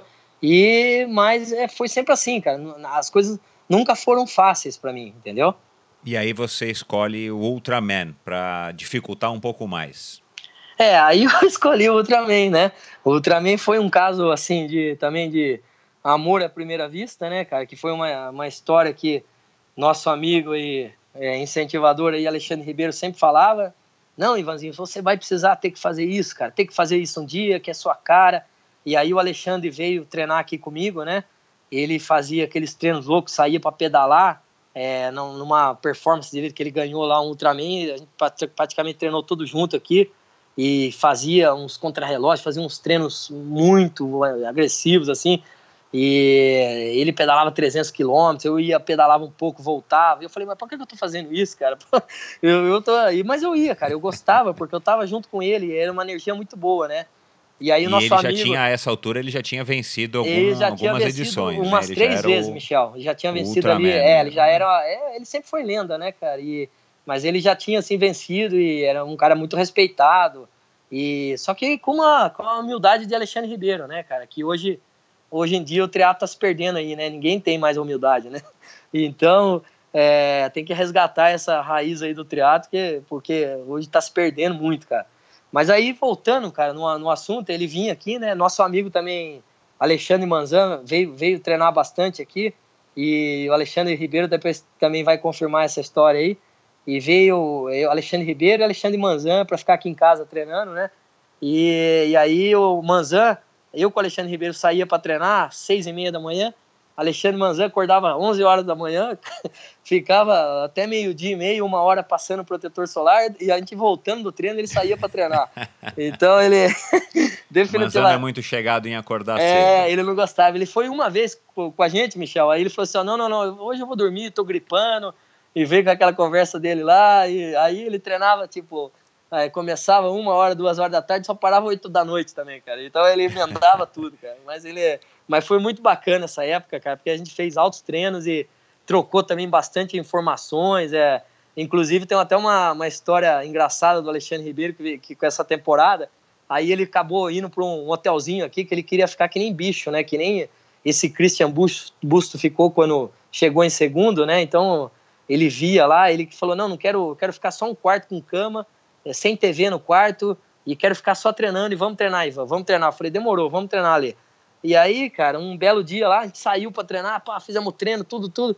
Aí liga o treinador dele lá do Rio de Janeiro: Alexandre, cara, me ligaram aqui, cara, roubaram o seu carro. Como roubaram meu carro, cara? Meu carro tá na frente do hotel aqui. Não, não, roubaram o seu carro, Alexandre, vai ver lá, cara. Aí ele chegou, fomos lá ver, cadê seu carro, Alexandre? Pô, aí acharam o carro do, do Alexandre, tava já na delegacia aqui. E a gente, naquela noia de treinar, o cara nem viu que tinha roubado o carro dele, cara. Aí já tinha achado o carro. E, e, aí fomos buscar o carro na delegacia, saindo do treino de natação, né? Falamos, não, vamos treinar natação primeiro. E aí depois vamos buscar o carro, né? Já tá lá, não vai sair de lá agora, já foi roubado, não vai ser roubado mais uma vez, né, cara? Boa. Aí pegou, cara. É a cara do Alexandre. É, fomos buscar o carro lá, cara, aí deu maior, deu maior galho lá, porque o delegado aqui, cara, encrencou com o Alexandre que a carta dele tava plastificada. Aí prendeu a carta, prendeu o carro, cara, ficou, eu sei que. aí depois a gente ficou tirando sarro dessa história aí por um bom tempo, cara, entendeu? E, mas é, tem várias histórias aí. E através disso, o que aconteceu? Aí teve o convite do Alexandre Ribeiro, voltando ao assunto aí, como é que surgiu o Ultraman na minha Exato. vida, né? É, eu estava é, numa, num passeio ciclístico aqui né, na Alhambra, né? Na cidade aqui que nós temos no caminho aqui de Mojimirim a Campinas. E, e aí eu fui fazer esse passeio ciclístico com minha esposa que trabalha lá na Escola São Paulo, né? E, e aí eu levei meu filho e ela foi pedalando e meu filho ia fazer 5 quilômetros lá, ele tinha acabado de tirar a rodinha então eu fui de roupa de corrida para poder correr do ladinho dele ali, para dar uma segurança melhor, né? Porque ele tinha acabado de tirar a rodinha e ele tinha ali 13, é, 3 anos, né? E eu falei, vou, vou junto com você, filhão, vamos lá. E, e aí fui, fizemos lá tudo. Aí tava na festa, participando da festa, num churrasco que tem depois ali, tem sorteio da, das coisas, bicicleta e tudo mais. E aí liga o nosso amigo Alexandre Ribeiro, Fala, Ivan, tem um convite para fazer para você, cara. Falei, que convite, Ale? Que convite é esse, cara? Ele falou, poxa, você, eu tô fazendo aqui a primeiro, primeiro Ultraman da, da América Latina. Fiz um percurso aqui que é a sua cara, cara. Você vai gostar, tal, tal, tal. Eu falei, que isso, cara? Você tá louco? Eu falei, Ultraman é só você aqui, cara. E olhe lá. Eu falei, não, não, não sei o quê. Ele falou, cara, você tem que pegar esse, esse convite, né? Que é de coração mesmo, que eu tô dando para você, cara. Você é, não vai se arrepender, você tem perfil dessa história Aí eu olhei para minha esposa, né? A gente tava numa época que, assim, tava buscando um objetivo, um desafio maior na minha vida, né? Falei para ela, ela falou assim: ó, abraça. Eu falei assim, falei para Ale, Ale, tá aceito, cara. Aí, depois disso, Michel, o que aconteceu? Já tinha ali tomado minhas três, quatro cervejas, né, cara? Comemorando ali, tudo. Eu falei assim, ó, cara, quer saber de uma coisa? Isso faltava 45 dias para a prova, Michel. É, em 2014, Uau. né? A primeira edição, né? E ele, ele só me deixou para falar 45 dias antes, cara. Eu falei assim, cara, quer saber de uma coisa? Pô, tem 45 dias antes, então eu vou, vou começar a treinar agora. Isso era, cara, 15 para uma da tarde, um puta sol rasgando, cara. Eu falei para minha esposa, eu falei, ó, vou correndo até Mojimirim. Você me pega no caminho e me leva água, que eu vou fazer o primeiro teste desse bendito Ultraman aí para ver se, se eu aguentar hoje aí, a gente já, já, já vai com tudo, né? Aí pegou, Michel, eu fui correndo, cara, e ela veio, no, depois falei, depois de uma hora e meia você me leva água, para um pouco o carro ali, dá um, um gole d'água. Aí eu vim lá correndo, curando minha ressaca lá da, da cervejinha que eu tinha tomado, né? e, e fui, cara. Chegou no, no, no, aqui em Mojimirim, dá mais ou menos uns 36 quilômetros, não se bastando, né? Eu falei assim, ó, eu vou correr 42 quilômetros para dar certinho, pelo menos a metade dessa, dessa parada eu sei que eu consigo. A outra metade, qualquer coisa não completa, então mas a metade eu sei que eu faço. Aí foi que, que, eu, que deu o que deu e, e começou assim minha, minha, minha jornada de treinamento para Ultraman, que foi em 2014, e aí eu, consequentemente, eu ganhei a prova, né? Primeira edição do UB 515. Treinando 45 dias para a prova, quer dizer, treinando não, né? 45 dias antes da prova, você recebe o convite, treina o que dá para treinar, vai lá e vence. Isso. Você tinha essa expectativa? Não, Como é que você largou? Não, eu larguei, cara, completamente. Eu não sabia, nunca tinha corrido. O máximo que eu corri por, por uma prova dessa foi 54 quilômetros, não corri mais que isso, entendeu? É, pedalei, também não, não, não, não consegui fazer a distância total. E a natação, que eu tinha mais medo, né? Que eu falei, como que eu vou enfrentar 10 quilômetros na vida de natação? Já, o Ironman já era uma barra para mim, né? E aí, por incrível que pareça, deu tudo certo, né? É, assim, no último dia dos 84 quilômetros, teve um ainda um perrengue muito grande que eu comecei a vomitar de madrugada, passar mal do estômago e corri, o, acordei no 84 quilômetros com aquela é, ânsia de vômito, vomitando, não tomei café da manhã e mesmo assim, sem nunca ter corrido, corri naquele, passando mal, passando mal, tanto é que depois acabei a prova, tive que ir lá para tomar um soro lá para dar uma hidratada, porque eu estava completamente desidratado, né? E, e aí depois eu consegui tomar minha cerveja junto com o meu, meu mentor Alexandre Ribeiro e comemorar, cara. que legal, meu, que história bacana, parabéns. Obrigado. Bom, aí você venceu, você venceu esse Ultraman e falou, bom, agora eu tenho que voltar para o ano seguinte. E você voltou mais dois anos consecutivos e venceu os dois anos. Como é que foi aí a diferença dessa, dessa primeira participação quase que sem treino, né, ou com pouco treino, e para os outros dois anos que você aí sim sabia que ia participar e treinou da maneira como você achava que deveria ou é. não treinou também? Não, eu treinei aí, eu treinei segunda, a segunda vez eu treinei bastante, só que o que acontece, a primeira vez, como você não sabe nada, não está esperando, então de certa forma, eu mesmo sofrendo, a primeira vez para mim foi mais fácil do que a segunda, por incrível que pareça. Porque depois você fica com aquela coisa, fala, cara, porque o Ultraman não adianta, né? Desde o primeiro até o último colocado, é, pelas distâncias da prova, e não adianta, você vai sofrer, alguma hora você vai sofrer, você vai, vai, assim, vai chorar, vai, vai, ter, vai ter que ter uma cabeça muito boa, porque você sofre, entendeu? Não, não adianta, cara, não adianta que é uma prova que machuca muito e é uma prova muito de cabeça, né? Então não vai no dia ali que você tá bem psicologicamente, né? Então eu acredito que os meus resultados que, que eu tive consecutivos, né? foram, é, lógico que essa prova é um outro tipo de prova, uma outra dinâmica, né? Eu, eu sempre tive uma, uma minha equipe de apoio, de staffs, né? Que, que sempre me trabalharam para me levar para aquela linha de largada, porque com certeza é, esse é um tipo de prova diferente do Ironman, que você não consegue chegar sozinho, entendeu? Isso é. Se o cara falar, ah, eu consigo terminar um Ultraman sozinho, é mentira, entendeu? Não dá. Então você tem que ter um staff que, que às vezes pense por você, às vezes te alimente na hora que você mesmo não não esteja querendo, ele consiga enxergar a sua cara, sua fisionomia ali para ver que você está precisando daquilo, de, é, disso, daquilo, entendeu? Então, assim, a, a segunda vez foi difícil, é, talvez um, um, pouco mais difícil que a primeira, e a terceira vez também foi difícil porque eu fiz meu melhor tempo, né? E, e assim, queria é, provar para mim mesmo que eu, que eu poderia, assim, bater aquele percurso do, da melhor maneira possível. Então foi uma briga muito interna, né?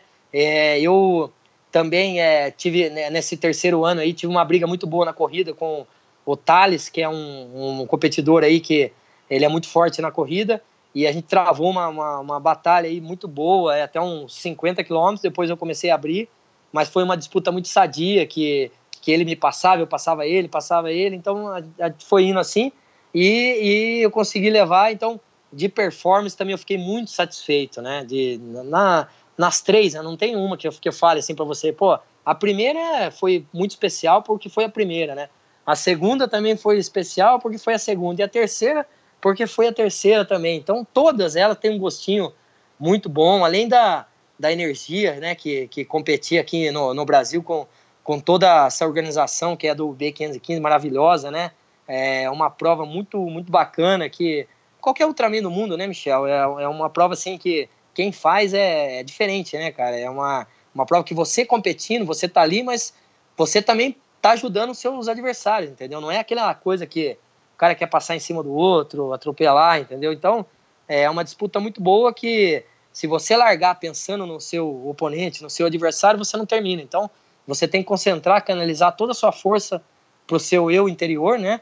É, pro seu mental e aí, a partir disso, o, a, o resultado é uma, uma simples consequência, entendeu? Então, eu sou muito feliz, muito grato a Deus de ter essas três vitórias, né, no, numa prova tão dura como o B515. Bacana. Isso que você acabou de falar, é, o Alexandre já falou e, e, as pessoas que participam do Ultraman, eu conheço alguns, alguns amigos que participam e que já participaram, inclusive do Ultraman do Havaí, é, a, é hoje a grande diferença entre o Ironman de Kona, do, do, do Havaí, né, e, do, e entre o Ultraman.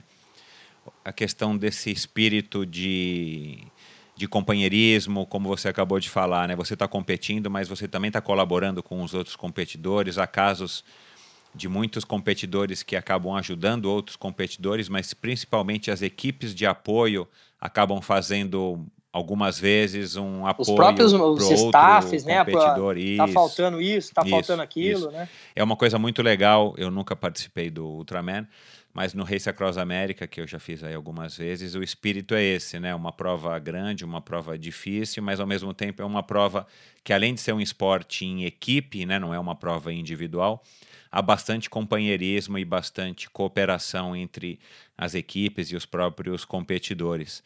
Então acho que esse talvez seja aí o maior o maior diferencial entre uma prova e outra.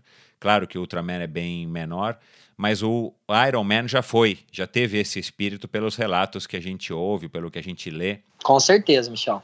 Que acabou crescendo, ganhou muita coisa, mas perdeu esse, esse espírito vamos dizer aí, de confraternização, de desafio, que acaba, na verdade, unindo as pessoas é, dentro de uma competição e não ao contrário, como é de se esperar, de separar e de um querer ganhar do outro e dane-se o outro, né?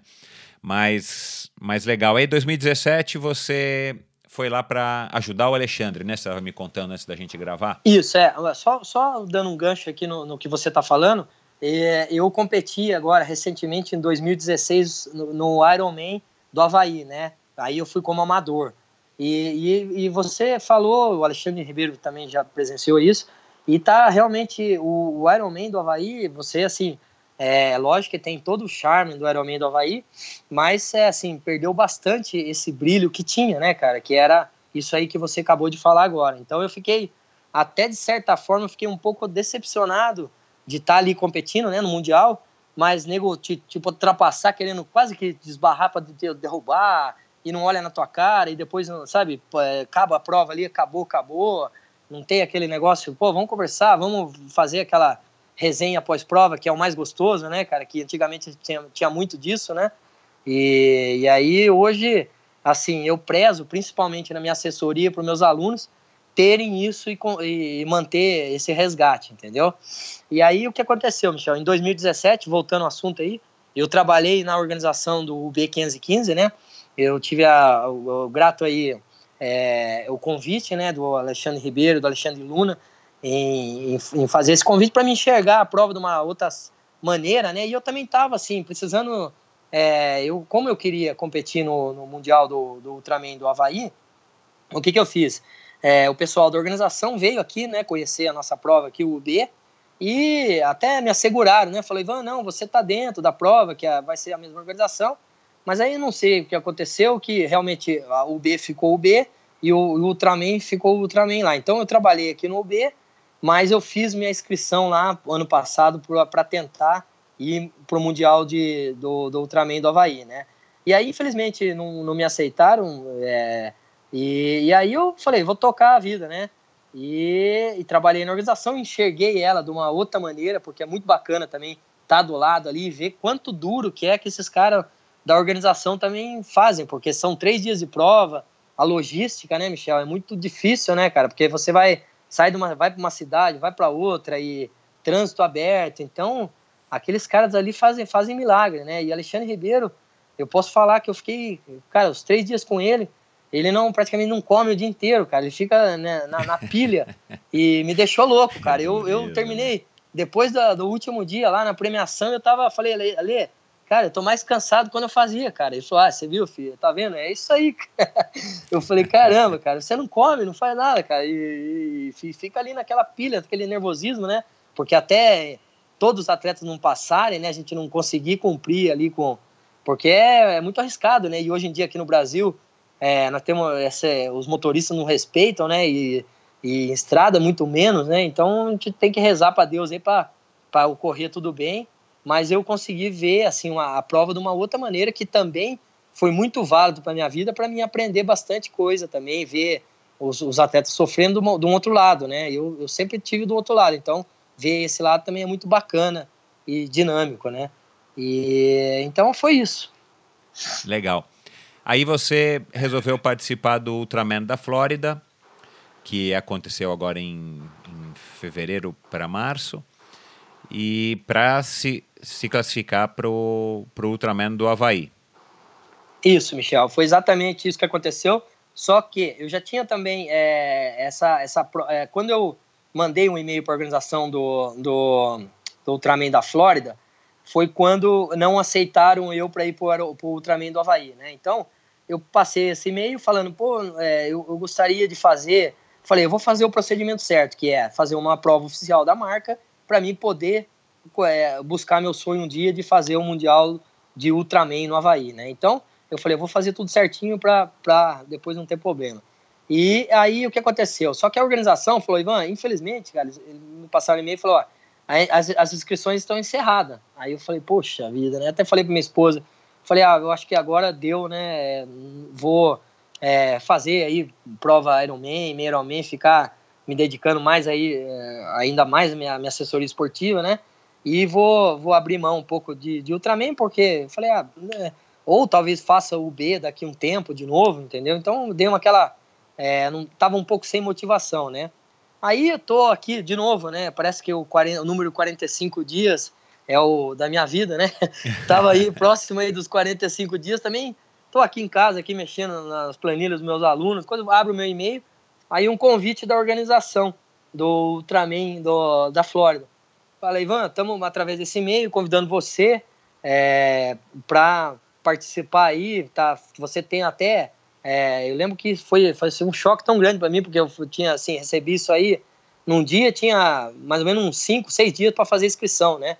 Então eu falei, mas como é que eu vou fazer esses 1.800 dólares, né? Como é que eu vou fazer uma inscrição de uma parada dessa, né? E aí eu falei, aí comecei a ligar para um, ligar para outro. Ele, não, Ivan, você tem que aceitar isso, tem que pegar isso, vamos fazer Cara, vamos, cara, Michel, eu vendi até pizza aqui, cara, para poder realizar essa parada. Eu não tenho vergonha de falar, não, cara. E é, isso assim, aí, isso é a luta é, do triatleta, é, do atleta eu, brasileiro. Tem gente que fica né? falando, Ivan, pô, mas você faz isso, faz aquilo. Eu falo, cara, é fácil e não tenho vergonha de falar, não, cara, porque. Você tá buscando o teu sonho. Eu tô né? buscando, né? cara, e, dá... e, outra, eu não tô roubando, cara. Então eu tô, eu tô, a gente tá Exato. tá fazendo da melhor maneira possível.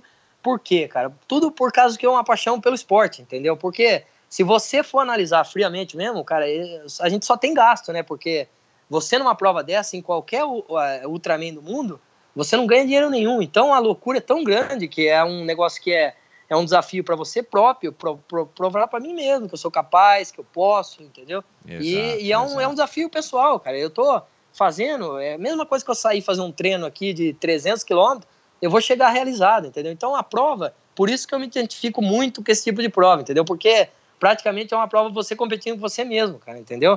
Então, é, não tem muito assim. Você fala assim, pô, mas você faz isso, cara. E tem nego que fala assim, cara, mas como é que você faz isso sem premiação, sem nada? Eu falo, cara, pelo simples fato, viu o Alexandre Ribeiro, seis vezes campeão mundial, não ganhou nada com, entendeu? É, é, não ganhou um dinheiro com isso, entendeu? Então é uma judiação, cara. É, aliás, aliás, eu acho que, claro, existem alguns poucos triatletas no mundo, e talvez dê para contar até numa mão, que ganham um bom dinheiro. A grande maioria, mesmo os triatletas bons, não ganham muito. E é um esporte que se gasta, ainda mais em provas de Ironman e quem dirá de Ultraman, porque o que o cara tem que viajar para conseguir a vaga para o Ironman é brincadeira, né? Ainda bem que mudou o sistema, a partir do ano que vem vai, eu acho que vai ficar menos dispendioso. Mas se você também for fazer a conta aí desses Ian Frodenos da vida e, e, e tal, Cara, o que esses caras têm que viajar, então, se os caras não ganham muito bem, seja para largar uma prova, seja do patrocinador e tal, cara, a, é, é, difícil a conta fechar. E, e, a premiação acaba não sendo uma premiação alta se comparado ao, a outros esportes. Com certeza, Michel. É, assim, a gente tem uma, uma prova viva aqui agora, é, tem o, o atleta aí que, que assim, eu acompanho ele, talvez o pessoal acompanhe também, os ouvintes aí, é, o Terenzo Bozoni, né, cara, que a gente viu, ele fez, ganhou lá o, o Ironman da Nova Zelândia, né, e já veio uma semana depois competir aqui no, no meio Ironman de Bariloche e já vai para uma outra prova na semana que vem. Então, se um cara desse não tiver uma, uma estrutura que, que te dê, ou a esposa põe para fora de casa, ou o cara vai expulso, porque o cara tem que ter um patrocínio bom para estar tá viajando bastante, né, e, e, e com, fazendo o, o que dá, né.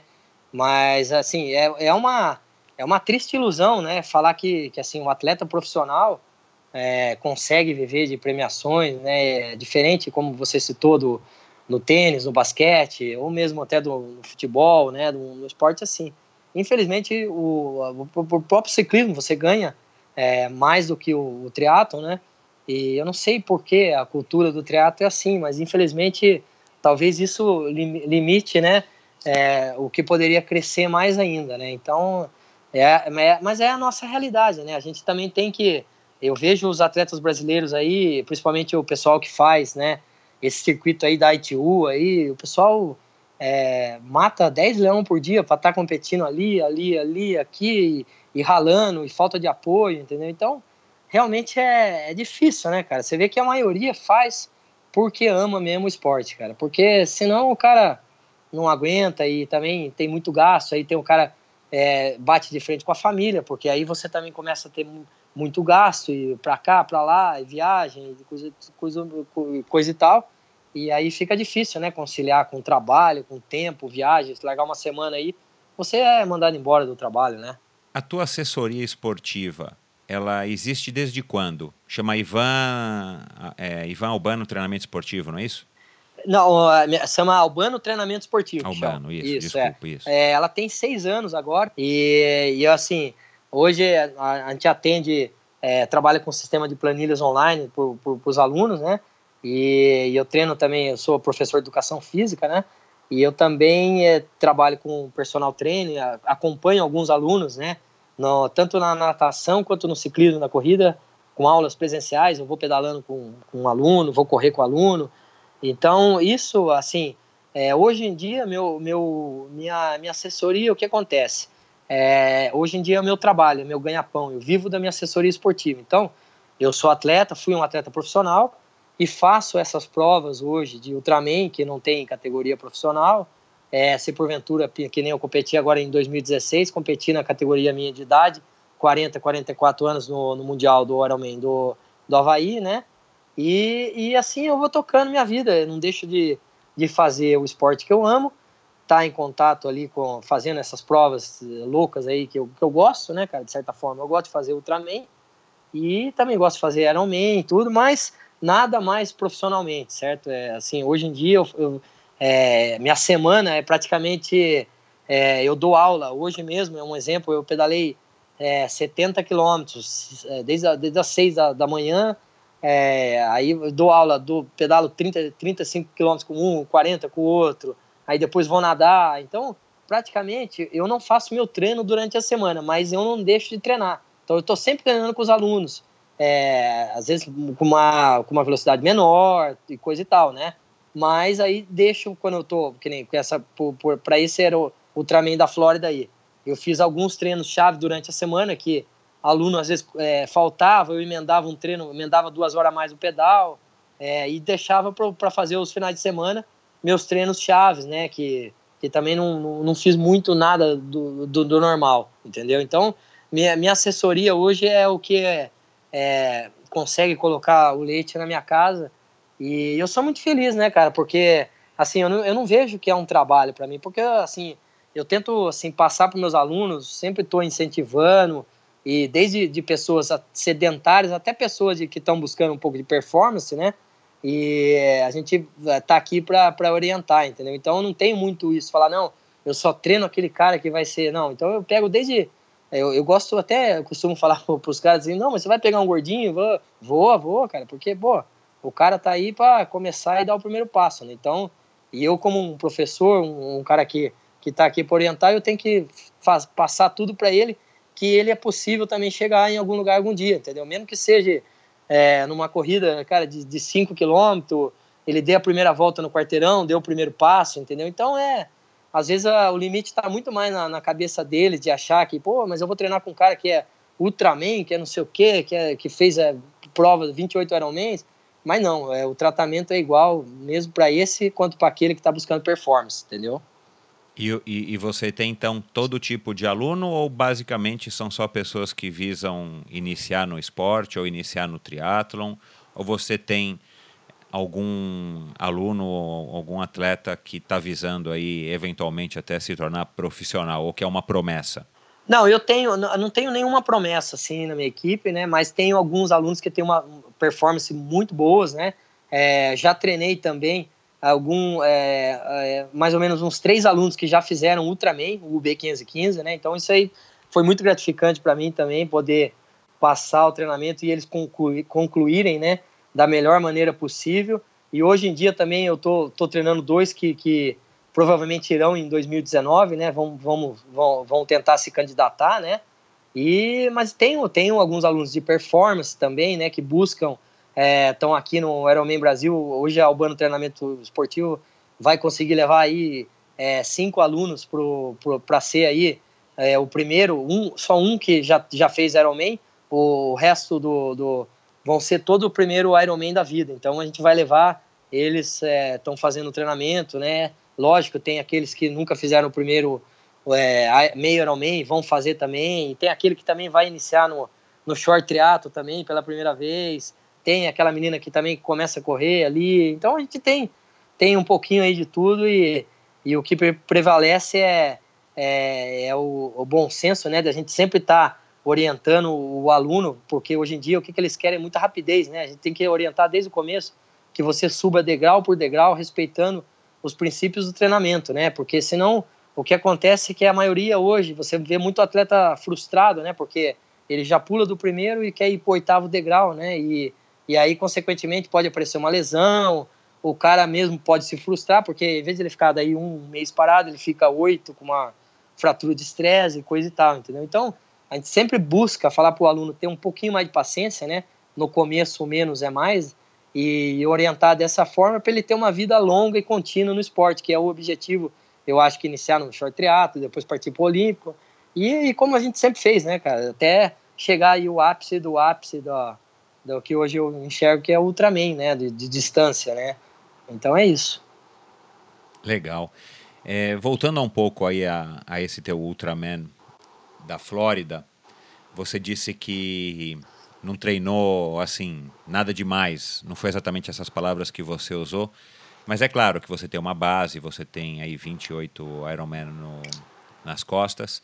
Conta aqui um pouquinho aí, vai, o, o, como é que é essa tua rotina de treino, como é que foi essa tua rotina de treinos visando o, o Ultraman da Flórida que você estava é, objetivando, obviamente eu sei que você larga qualquer prova para ir bem, para dar o seu melhor, mas você estava objetivando conquistar a vaga do Havaí, que por sinal, né, tá, nos próximos dias, a gente está gravando isso agora no final de, de março, do meio para o final de março. Nos próximos dias você vai ter a confirmação, porque teoricamente você já está é, inscrito, você já pagou a inscrição, mas você precisa ainda de uma confirmação dependendo de outros resultados, não é isso, Ivan?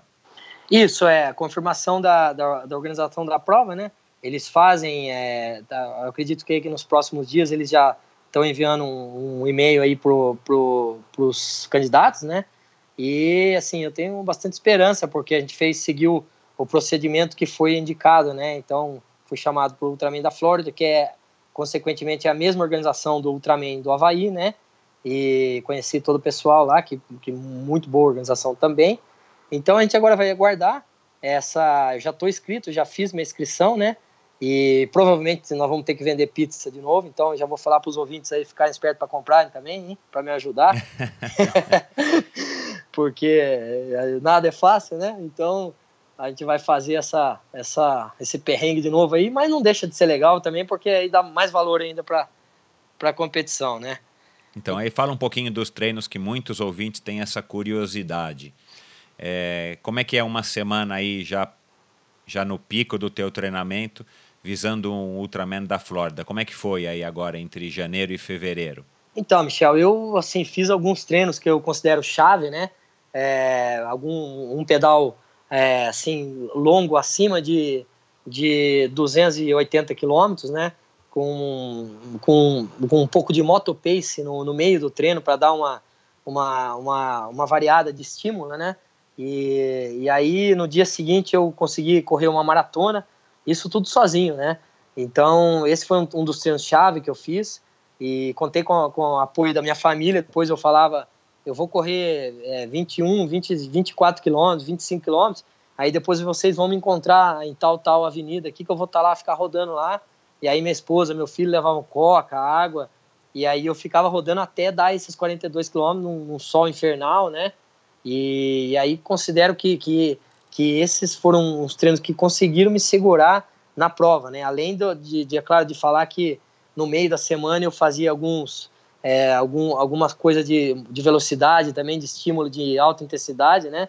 Porque como você não adianta também você ficar só rodando, tanto né? na corrida quanto na, Isso, no ciclismo. E até mesmo na natação também, entendeu? É, então eu também trabalhei, né? Porque se você, o que acontece?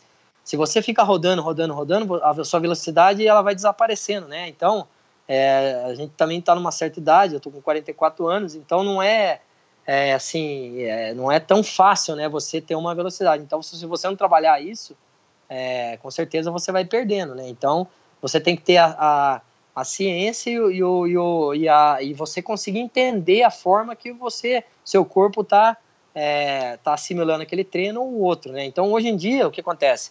Eu já tive vários treinadores no, no, no, mundo, mas hoje em dia eu consigo me treinar, entendeu? Então, eu consigo me enxergar, falar, não, esse treino aqui eu vou, eu vou fazer e para mim vai funcionar. Talvez para ciclano, que vai fazer Ultraman, não funcione, entendeu? Mas para mim, com a base que eu tenho, funciona. Então, aí eu segui algum, assim, fiz esse treino que eu falei. É, durante a semana também eu cheguei a fazer um treino que foi bem interessante também, que até na hora que eu saí da piscina, todos os salva-vidas do, do, clube mogiano ali, até me vieram dar um abraço, vieram bater palma para mim, porque eu nadei 12 quilômetros, Michel, sem parar, cara. 12 quilômetros para 1,38 de, de, de média, cara, na piscina de 50 metros. Sozinho, cara, sem parar. Então tudo parou gente para olhar. Quem é que contou para você? Você Não, mesmo fui, que contou? Eu, eu, fui pelo GPS, pelo, pelo Garmin, olhando, né? Ah, e, é. e, aí eu olhava debaixo d'água e falava, pô, tem é, tem 6 mil agora, falta mais. Eu, a princípio eu queria nadar 10, né? Mas aí eu nadei 10 falei, pô, eu vou ter que ter uma reserva, uma gordura, né, pra queimar na prova, né, cara?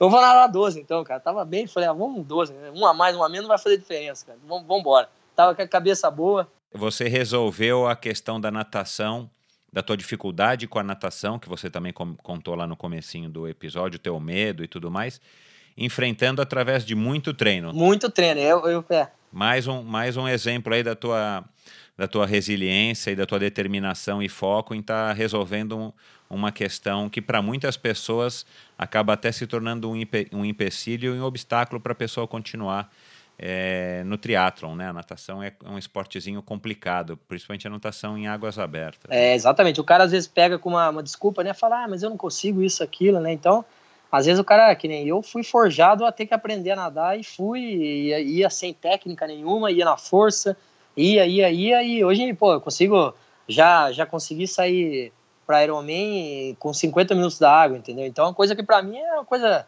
fantástica, né, cara? Que um cara que nunca nadou saía, eu conseguia aguentar a esteira ali do, do, do, segundo pelotão, então eu falava, meu Deus do céu, tá, tá bom demais. E esse treino que eu fiz de 12 quilômetros direto, eu consegui manter uma média em piscina de 50 metros, você sabe que não é fácil nadar, né, cara, em piscina de 50 metros. É, eu nadei uma, uma média de 1,38 cada 100 metros, então foi uma coisa assim que eu acabei esse treino, falei, nossa, eu tô, tô, tô muito excelente. bem, cara, tá, tá bom demais. Eu falei, pô, abaixo de 1,40 aqui tá excelente, cara, então tá valendo. Mas é isso aí, cara, a gente procura... E tem um treino que você descobriu no teu... Talvez não no teu primeiro, não treinando para o teu primeiro Ironman, Ultraman, porque no primeiro Ultraman você quase não treinou. Mas tem algum treino que você repete desde o teu segundo Ultraman, da tua segunda vitória, que você ou usa usa ele, acha que ele funciona, ou é meio que uma superstição, uma coisa que você. Um, um, uma tabelinha que você gosta de cumprir? Tem algum treino assim? Tem, tem sim, Michel. Tem um treino aí que é, eu vou revelar para vocês que é um treino que eu gosto de fazer. É um treino de 260 quilômetros que, que eu faço assim em ritmo de prova mesmo. Procuro fazer na altimetria, que nem se eu vou para o B, eu vou pegar montanha, vou pegar, vou fazer com, sei lá, 3 mil, 4 mil de, de subida acumulada. No caso da Flórida, é, pedalei muito no plano, entendeu? Porque lá é, como é mais plano, mas tem também subida no segundo dia, né? Só que o que acontece? Na Flórida eu, eu não fiz uma coisa legal, que foi treinar, porque lá eu peguei muito stop sign, né? Isso eu vou, vou contar ah, daqui a pouco. Deixa eu só finalizar essa do treino que eu, que eu vou contar para vocês, que é um 260 quilômetros, né? Que eu faço de bike. E aí no dia seguinte eu faço aí é, por volta aí de 40 quilômetros, um pouco menos que a maratona, né? 38 a 40 quilômetros, é, no ritmo também que eu pretendo correr, entendeu? Então esse treino, é, nas, nas três edições do UB eu fiz, e esse para a Flórida eu consegui fazer também. Então é um treino que pode se falar aí que é, que é um treino que dá sorte para mim, cara. que legal. E, e, vo, e você, você tem aí o registro de que é, depois desse quarto treino 260 num dia e 38 no dia seguinte, tudo em ritmo de prova, você foi fazendo tempos melhores ou você foi se sentindo melhor? Ou dependendo do lugar e do, e do dia, isso pode variar muito? Não, isso pode variar muito. Dependendo do dia, já tive performance no, no primeiro ano que foram é, melhores do que eu tive no terceiro ano que eu quebrei o recorde da prova, entendeu? É, depende muito de como você está vindo, de como está a sequência de treinamento, mas o legal é não, assim, no meu caso, que eu tinha como, falei, não, eu tenho que fazer isso, pra, mais, mais para a cabeça mesmo, né? Porque não é isso também que vai fazer a diferença, né? Se você treinar direitinho. Mas, assim, eu acredito que, que é muito bom. Se você acredita, você tem que fazer o que você acredita, entendeu? Então, ah, cara, eu vou usar essa roupa vermelha porque eu acho que a roupa vermelha me dá sorte. Então, eu acho interessante você fazer isso. Então, é, tem que ter essas coisas também porque você tem que acreditar em você de alguma maneira, entendeu? E tem tem tem gente que não acredita em superstições. Eu acredito, cara. Eu acredito assim, não em, em roupas, em coisas, mas eu acredito que se eu fazer determinados treinos, que nem esse mesmo da natação de 12 quilômetros, eu nunca tinha feito direto provavelmente pro Havaí eu vou ter que fazer um desse, entendeu? Ou um de 13. Cara, assim, esse, esses volumes, né, para quem tá, tá ouvindo e tal, são distâncias absurdamente longas e a gente imagina que seja um volume absurdo aí na sua semana. E você já tem né, uma carreira longa, você já não é mais garoto, muitos Ironman e muita quilometragem, né? Um desgaste no teu organismo deve ser absurdo. Você está se virando bem aí com as lesões e com o teu estado geral de saúde? É, você já teve algumas questões? Como é que como é que como é que está aí a preservação da tua saúde versus esse teu vício, essa tua paixão que é o, o triatlon e agora, né, mais recentemente o triatlon não de longa distância, mas o triatlon de ultra distância. Isso, é, isso é um, você tocou num ponto que é muito importante, Michel, porque como é, esse esporte de ultra endurance, né, de ultra, ultra distância, ele vai minando a gente de alguma maneira, né? E, mas graças a Deus, cara, ao longo da minha carreira, eu tive poucas lesões, assim, de, de, de lesões que comprometeram, né? Até, inclusive, assim, eu, eu sou muito regrado com, com o aspecto de recuperação pós-treino. Eu respeito muito também, se eu não tô um dia que... Por isso que hoje em dia eu consigo me dar bem comigo mesmo treinando, né? Porque eu respeito meu corpo e antes de tudo eu falo para meus alunos, você tem que respeitarem. É, o, eu passo a planilha. A planilha é um simples pedaço de papel, mas se você não seguir o seu corpo e não passar o feedback para mim, seguir o que está escrito aqui, é, provavelmente vai dar coisa errada, entendeu? Então, quanto mais feedback o cara me der do corpo e mesmo dos do, do meus treinos, né? Então eu vejo, enxergo, falo assim, ó, pô, eu tô cansado, eu tô começando a sentir uma, uma dor estranha no posterior. Cara, eu vou, vou eu tinha que fazer é, 50 km de corrida, cara, eu vou fazer 20, entendeu? E se doer, eu paro, entendeu? Então, o atleta hoje em dia, eu entendo que assim, ele não consegue ter essa percepção ainda. Talvez seja assim, a gente que vai ficando um pouquinho mais velho, a gente vai tendo essa essa essa percepção um pouco mais apurada, né? Que quando de repente é, eu era moleque, eu não conseguia enxergar tanto. Mas graças a Deus, assim, no sentido de lesão da minha vida, eu tive muito pouca. É, assim, tive uma fratura de estresse, é, fratura de estresse no quarto metatarso no pé. É, tive uma fratura também da fíbula e da, da, da tíbia quando eu era skatista, que isso é, des, é, desencadeou uma, uma. Eu tenho uma mecânica um pouco mais curtinha da, da perna esquerda minha, devido porque eu tive que pôr, na época, parafuso, pino, né? Então, isso aí ficou, muda um pouco a biomecânica da, da, do negócio. Então, eu tive algumas lesões na panturrilha por causa desse, dessa, dessa fratura que eu tive na fíbula e na tíbia, né? É, tive também uma, uma, uma, face, uma faceite plantar, né? Que é um negócio chato que a maioria aí do, dos atletas tem, né? Mas eu tive mais no sentido porque de, de eu é, passar a correr com os alunos meus, então eu corria um pouco mais devagar. Então o impacto, eu, eu mudava a biomecânica da minha corrida, né? Então, é, então isso foi ocasionando de eu, de eu machucar mais, por quê? Porque eu estava com mais impacto, então eu estava completamente, estava correndo com um cara ali que corria é, mais ou menos, hoje ainda corro, né?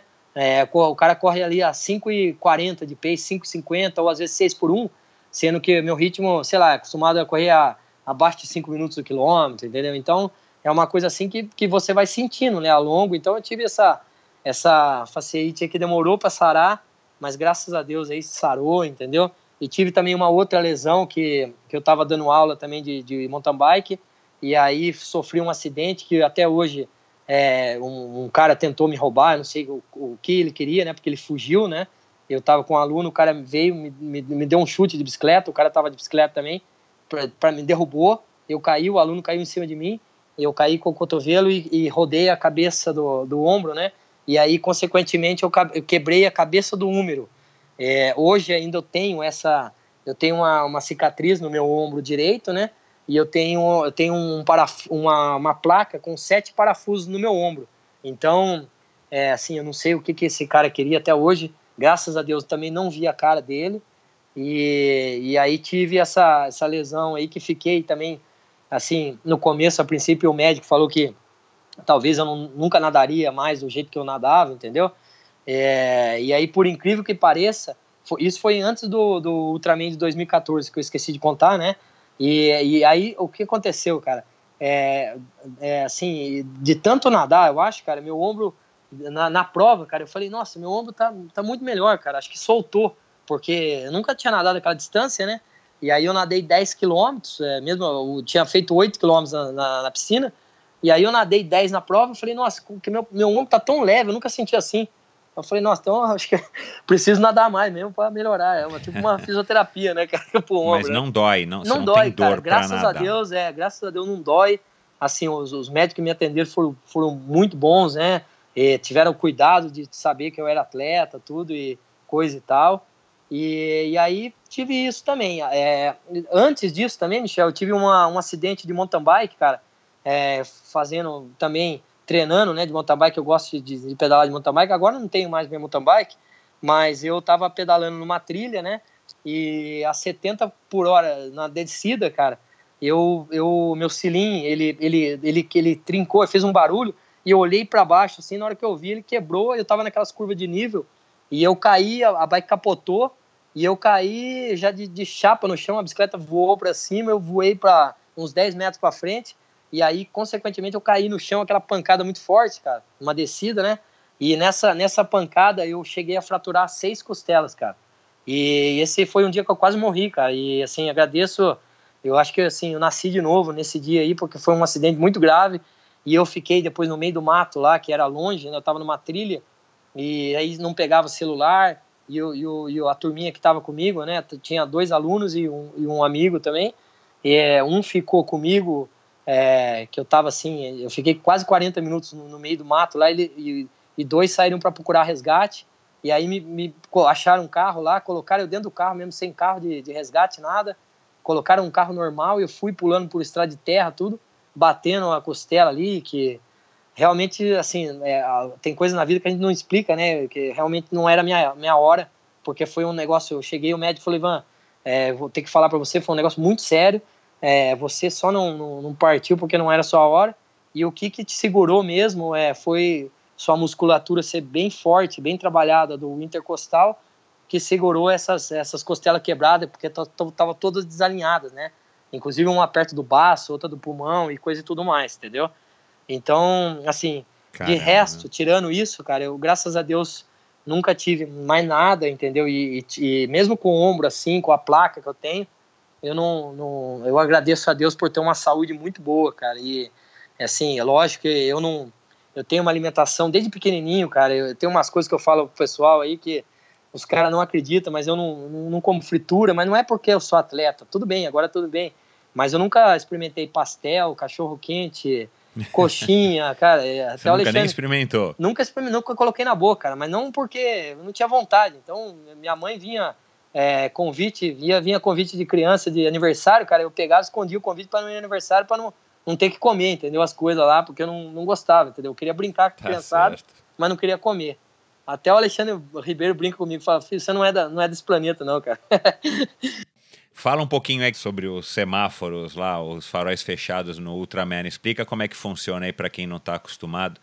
Né? Numa prova como essa, você pedala nas ruas abertas e você tem que respeitar as regras de trânsito. Isso, é. Então, no Ultraman lá da Flórida, né, o que aconteceu que no primeiro dia a gente nadou 10 km no lago e aí saiu para pedalar os 147 km lá nas ruas da, da, da cidade de Orlando lá, até então a gente largava num local e terminava em outro local, tinha que atravessar Orlando, e aí você caía depois mais para frente, depois ali da, da casa ali dos, dos 80, 90 quilômetros, você caía é, em estradas mais vicinais ali que não tinham, aí não tinha tráfego, não tinha lombado, não tinha nada, então aí você poderia podia desenvolver o ritmo habitual, né? E nesse começo, Michel, um, lance interessante que eu até falei o meu staff, o staff lá da, da Flórida, o Clayton, né? Que ele e o, o Gabriel, que, que, inclusive fizeram um excelente trabalho para mim lá, tiveram a paciência de manter minha cabeça no lugar também nos momentos difíceis, né? É, eles, eu falei para ele no comecinho ali no, porque eu saí da água já, eu já peguei um sinal vermelho, aí parei.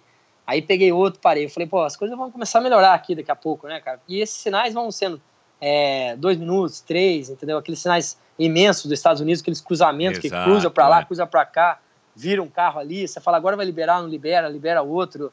E, e, e aí eu fui, cara, eu falei assim, pô, é, sabe, tava no começo da bike, nos primeiros 70, 80 quilômetros, eu olhei pro cara, para ele, pro, pro, meus staffs, eu tava, com, tava quase chorando em cima da bicicleta, Michel. Eu tava quase chorando porque eu tava com roda fechada, então você, você já usou, sabe, né? Que a gente, roda fechada, o segredo é o negócio é embalar a coisa, né? E você embala e desembala, embala e desembala, aquela coisa, e a perna vai inchando, né, cara? Então, claro, eu é falei, cara. Gasta de energia. É, e aí aquela acidose na, na, musculatura vai crescendo, cara, e eu não conseguia, eu não conseguia focar na prova. Eu falei, nossa, acho que eu vim pra prova errada, meu Deus do céu, né? E, e aí, imaginando, eu falei, nossa, eu tô tendo um azar, porque será que não vejo nenhum cara aqui na minha frente parado também, só eu tô parando.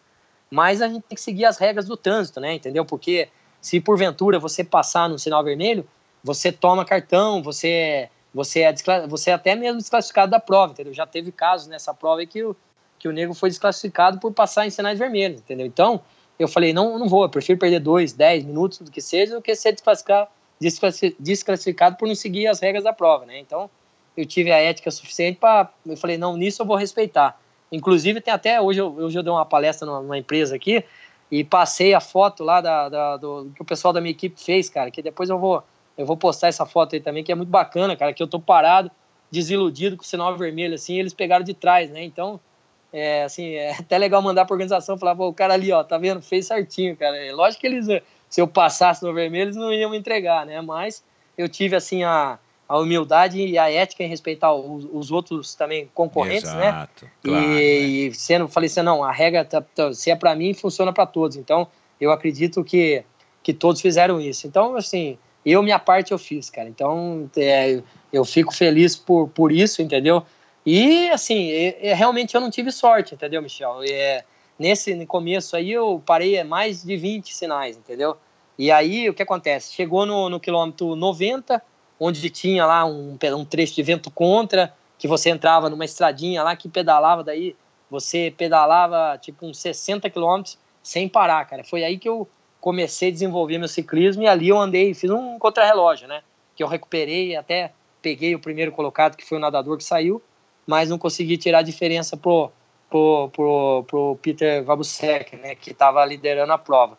E você soube depois da prova se ele pegou muito semáforo fechado também? Não, eu não, assim, não, não tive, porque a gente não, não dá para saber, né, Michel? Porque é, o carro de apoio meu fica comigo ali. Depois ele, ele não comentou nada, né? Mas, assim, é, eu não, não, não, sei se ele pegou ou se não pegou, ou se, se pegou e também teve um desempenho muito bom, entendeu? Então, a gente não, não tem como, é, assim, a gente, a gente não pode julgar ninguém, né? Então, tem que fazer a minha parte, que foi que eu fiz, respeitar o, os sinais e, assim, é, torcer para pegar verde, né, cara? que foi Exato. a coisa que não aconteceu, né? É, você é uma contingência da prova, né? Todo mundo está sujeito a isso e todo mundo largou sabendo que a regra era essa, né? Isso, é. E aí também no segundo dia, né, nos 276 quilômetros, eu também teve um momento ali que eu consegui abrir uma fuga para ele, pro, pro Peter Vabusek. É, eu fui, assim, praticamente os é, 100, 120 quilômetros, a gente foi junto, né?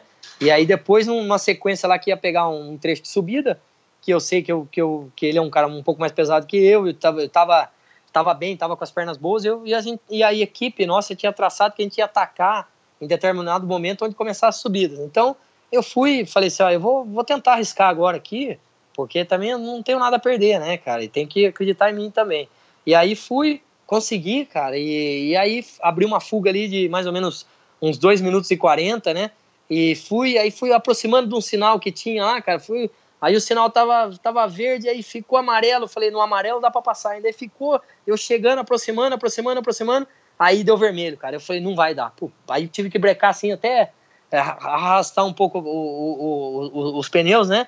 E aí parei ali, cara. Aí foi, pô, batata. Eu fiquei olhando assim, eu falei, quer ver, cara, daqui a pouco esse cara vai encostar. Aí fiquei no tempo, no tempo, esperando, esperando. Aí daqui a pouco ele vem, encosta do meu lado, cara. Pô, ele olhou pra mim e falou assim, ó bad luck, falou pra mim, cara. Eu falei, pô, falei, não, falei, não tô com sorte mesmo, cara. Mas assim, aí eu perdi um pouco o foco da prova, né? Porque você, tem um balde de água gelada na cabeça, né, cara? Você vem toda, vem acelerando ali, cara, vem acelerando, vem acelerando. Aí o cara, aí nessa hora ele começou a abrir um pouco mais de mim também.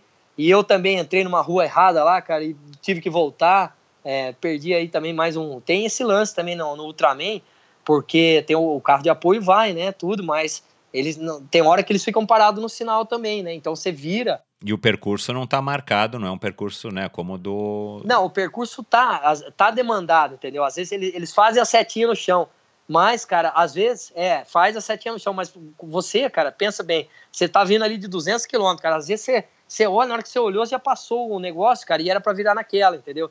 E eu passei reto, aí tive que virar de novo, aí só que eu dei de frente com o carro da organização que tava vindo, o cara falou assim, ó, você tá lá, você, you are lost. E eu falei, tô, tô perdido, cara. E tô, ele falou, não, continua é para aqui, vai reto. E eu fui. E aí finalizou o segundo dia, cara. Então a gente também teve alguns problemas que de penalizações, né, durante o percurso, é, por, por, por, culpa da, do, do staff e tudo mais também. Mas assim, a gente vê que não tem essa de falar assim, ó, eu tomo a penalização, a minha equipe toma e depois não tem acusação de falar, não, é, é, como uma equipe, como eu vou chegar e, consequentemente, eu não chego sozinho, então eu tomei essa penalização também. Então não é depois acusar, falar, não, vocês tomaram. Então não existe isso, entendeu? A gente tem um, um código de ética, no, no principalmente na, na, equipe, né? Que a gente não, não. O que acontecer ali vai acontecer para todos. Não é porque eu tô na prova que, que eles tomaram a penalidade e é, eles vão pagar e eu não, entendeu? Então é, é todos pagam ali, entendeu? E aí no último dia também, Michel, a gente, por incrível que pareça, cara, que todos assim imaginam, falam, pô, mas na corrida também você tem que seguir as regras do trânsito, você tem que seguir as regras do trânsito também nos Estados Unidos, né? Então, é, infelizmente, esse último dia aí, eu tive também uma, um azar imenso, porque eu tava, assim, eu tava correndo com. No, a gente já saiu, eu, eu já saí para correr os 84 quilômetros, eu tava muito bem. E eu falei assim, ó, eu vou arriscar, cara, é tudo, é tudo ou tudo para mim, porque eu não tenho nada a perder. Se eu perder de 40 minutos ou perder de duas horas, é, eu vou chegar em segundo e porque o cara tava atrás, bem atrás de mim, o, o, terceiro, né? Então eu vou chegar em segundo e os cinco primeiros automaticamente é, é, vão pro Havaí, né? Então eu pensei na minha cabeça assim. Então eu falei assim, ó, por que não arriscar, né? E aí a gente largava e já pegava uma subida de começo, né? E, e eu vi que, que eu larguei e veio esse cara, um americano, né, com até um uniforme de corrida. Eu já olhei assim e falei, pô, esse cara. E antes eu, o pessoal falou para mim, falou, Ivan, cuidado que nessa prova tem, tem às vezes o cara que corre bem, às vezes o cara que pedala bem, ou mesmo o cara que mesmo que saiu no primeiro da água, que nadou para 2 horas e 29, que era um nadador, entendeu? Então o cara tem esses caras, né, que aparecem na prova. E eu falei assim, pô, eu vou, eu vou colar nesse cara aqui para ir ver e tô bem, vou, vou, vou lá, né, cara. E aí eu olhei pro Peter Vabusek, que, é, que era o que tava, era o primeiro, né? Ele tava olhando para baixo. Eu já vi que ele tava com uma fisionomia de cansado, né, cara? Eu falei, pô, é, vamos lá, vamos acreditar, né, cara? Aí saí e saímos ainda no escuro, né, cara? Pegamos a subida, passamos o primeiro quilômetro ali na casa dos 4,15, cara, de, de, por quilômetro, né? Que é considerado forte para quem vai correr 84 quilômetros, né? Se você pensar, você fala, nossa, que loucura, né, cara? E, e aí depois, cara, fui indo, fui indo, abrindo, e aí a equipe de apoio minha veio passar que o Peter tava assim, caminhando nas subidas, entendeu? Então, eu fui, fui acreditando, cara. Falei, fui fazendo conta durante a corrida, passei os primeiros é, 10 quilômetros na, na, casa dos 44 minutos, 43 alto, né? Junto com, com esse americano, com o Kevin. E esse, esse cara, inclusive, ele tem, o forte dele é corrida, ele tem a. A gente foi conversando no percurso, né? Depois viramos é, amigo, cara, e assim, estamos agora com contato e, e, se falando. E aí ele veio falando, cara, que veio. Ele tinha a maratona, o melhor dele é 2 horas e 28, cara. Então é um cara que o cara é corredor mesmo, né, cara? 2 horas e 28 não é qualquer um que corre, né? E ele tem 2 horas e 50 em Ironman, entendeu? Um cara amador que tem 2 horas e 50. Ele ganhou, inclusive, ele ganhou o geral do ano passado do Amador Floripa, entendeu? E então é um cara bom, não é um cara assim. Então foi um parâmetro bom para mim estar tá correndo com ele ali. Inclusive, a primeira maratona, nós passamos na casa de 3 horas e 19 minutos, Uau, cara. Excelente, que é para uma, meu Deus do céu. Uma, assim, uma, é, é, forte, né, cara? Quanto que você fechou a maratona? e coisa e tal, ah, né? Desculpa, a dupla maratona? A, a, maratona, a dupla maratona eu fechei em 7 horas e 3, mas aí que tá, o, o grande lance foi que eu, no quilômetro mais ou menos 46 da maratona, a gente ficou parado, cara. Isso, é a equipe dele de apoio junto também, né? E a gente, a gente tava correndo aí na casa dos 4, 4, 4 e entre 4,20 a 4,40 por quilômetro, né? E nesse quilômetro, depois no, no GPS, é, que a gente ficou parado e coisa e tal, e esse sinal é aquele sinal imenso, não andava, e aquele desespero. Imagine você parar, né, cara? Depois que você corre 46, tem que ficar parado para largar de novo, cara. Então a perna, é, você ficava batendo na perna assim, cara, falou, pô, mas como é que eu vou sair correndo de novo, cara? E aí falei, pô, vou sair, sair, sair. Demorou. E aí, Michel, esse quilômetro aí saiu na casa, isso eu tenho registrado no meu no, no Garmin Connect lá, né? E depois eu até fiz um, uma postagem, tem até no Instagram, quem quiser ver, é, coloquei Instagram e Facebook. E passei meu quilômetro pra, na casa dos da 8 minutos e 12, cara, entendeu? Então olha, olha só o tempo que eu perdi aí, cara, mais de 4 minutos.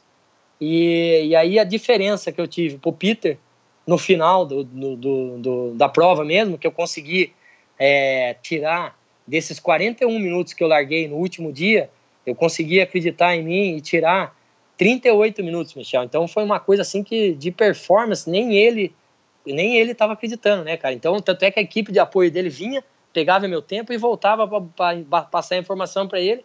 Eu tenho certeza que ele teve que fazer muita força e fazer algo descomunal para tentar não, porque daí no final da prova eu fechei a minha é, a dupla maratona, né? com esses perrengues de parar tudo, com perder oito minutos aí, é, em sete horas e três para a distância de 84 quilômetros, né? Então, eu considero assim que foi um, um tempo muito bom e eu entrei é, como recordista também na, pela organização, né? Então, o primeiro, o cara que ganhou foi o Kevin e a gente está no livro do recorde do, do Ultraman da Flórida agora na, na parte da ultramaratona. Então, a gente conseguiu bater e um ajudando o outro, né? Então, isso que foi mais, mais bonito, cara.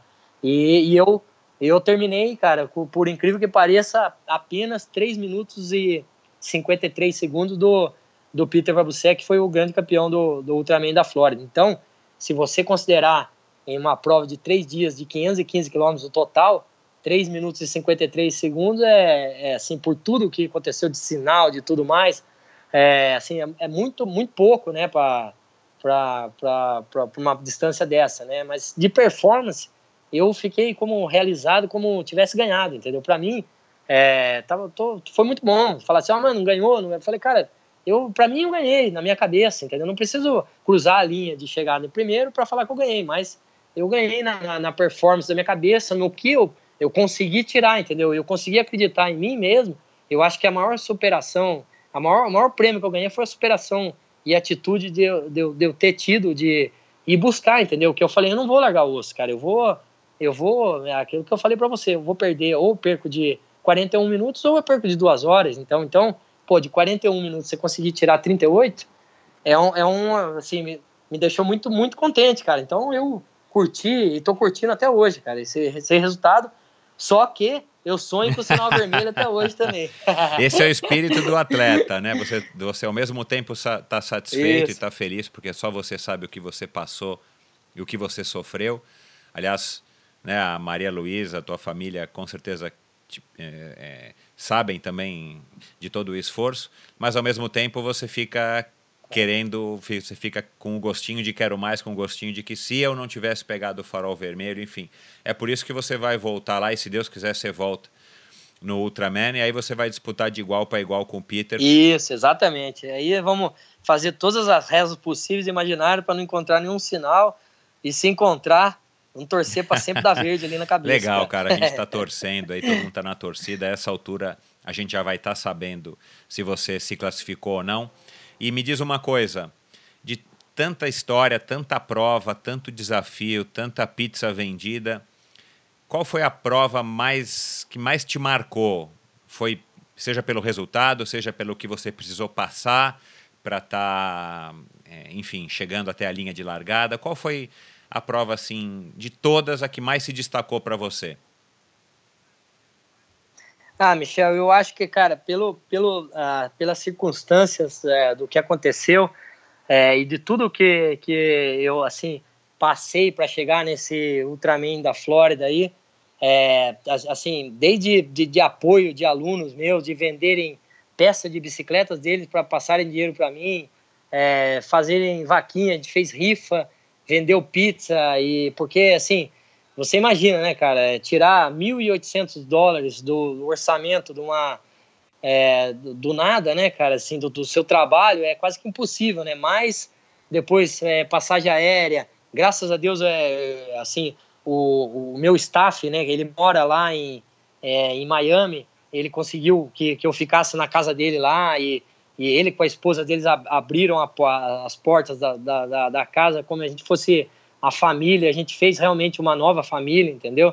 Então eu acho que assim, no contexto geral, eu conheci muitas pessoas, fiz muito contato e essa prova abriu muitas portas para mim também, entendeu? Então eu acho que assim, é muito importante é, pelo pelas dificuldades da prova, por tudo que assim, pelos 45 dias que foram com que antecederam, não que eu não tivesse, já tive muitas provas, muitas é, muitas coisas boas, né? Muitos resultados bons, mas esse assim teve um gostinho especial é, principalmente também é, por tudo, tudo que eu passei e eu falei assim, ó, não posso deixar, é, pô, desde pizza, a gente ficou com, o cara ficou com cartela ali para lá, para cá, e eu vinha na rua, depois o cara falava, cara, parabéns, torci por você, acompanhei, é, acompanhei da internet de alguma forma, então, é isso, assim, é, pela, pelo que eu fiz no último dia, eu, eu pensei em todos eles, e talvez eu acho que essa que foi a energia maior que me, me fez tirar esses 38 minutos, entendeu? Então, foi uma tava uma energia muito muito grande de todas as pessoas que, que, que me ajudaram, né, da minha família, minha família estava lá presente, meu filho gritando, é, papai não desiste, vai, vai, vai, vai, minha esposa gritando, é, sabendo que tinha alunos que estavam torcendo, estavam loucos com, com, com, os staffs, tá quase deixando os staffs loucos com essa tecnologia que a gente tem, né, hoje em dia de WhatsApp, né, falando, passa informação, pelo amor de Deus, cara. E os caras iam fazendo a prova quase que automaticamente ali ao vivo para eles, e eles iam vibrando a cada minutinho, eles iam torcendo, e aí na hora que eu cheguei, começou aquela contagem regressiva, né? E, e depois todos eles viram a batalha que foi, né? Porque você tirar um minuto, dois minutos, mas você tirar 38 é difícil, né, cara? Então, mesmo que, eu, por mais otimista, cara, tem que ter uma cabeça boa, né, Michel? Então, eu, eu acredito, assim, que que essa foi uma das grandes conquistas da minha vida. Tanto é que no meu discurso depois no, no Ultraman da Flórida, eu falei que, que era, na premiação, eu falei que era uma das segundas-feiras mais felizes da minha vida, que eu tinha deixado tudo naquele percurso e, e realmente eu estava muito realizado e, e, agradecendo a batalha que eu tive com o Peter Vabusek, que foi o Bacana, vencedor da prova. Cara, parabéns mesmo, com certeza é, isso vai ficar na tua memória e na memória do teu filho para o resto da vida. Ivan, é uma pergunta que eu tenho feito, se você ouviu aí alguns episódios, você também já sabe. Você começou, que eu tenho feito para todos os meus convidados, você começou ainda júnior em 1991, o esporte era completamente diferente. Você relatou aí durante nossa mais de duas horas essa altura já de, de bate-papo, duas horas e pouquinho. Toda a dificuldade, o empenho, e você é um atleta de ponta, você é um atleta esforçado, você é uma pessoa que, numa situação ideal, mereceria todo o apoio do mundo, mas que infelizmente a gente não, não vê, além do triatlon ser um esporte pequeno, enfim, é, a gente vê que no Brasil os esportes tidos como os esportes secundários, né, que são todos os esportes que não o futebol, com algumas exceções talvez aí no, no basquete, no vôlei, mas todos os, o resto dos esportes eles têm pouco apoio ou nenhum apoio e, e, e, o esporte vive essa luta que você viveu e que você vive até hoje.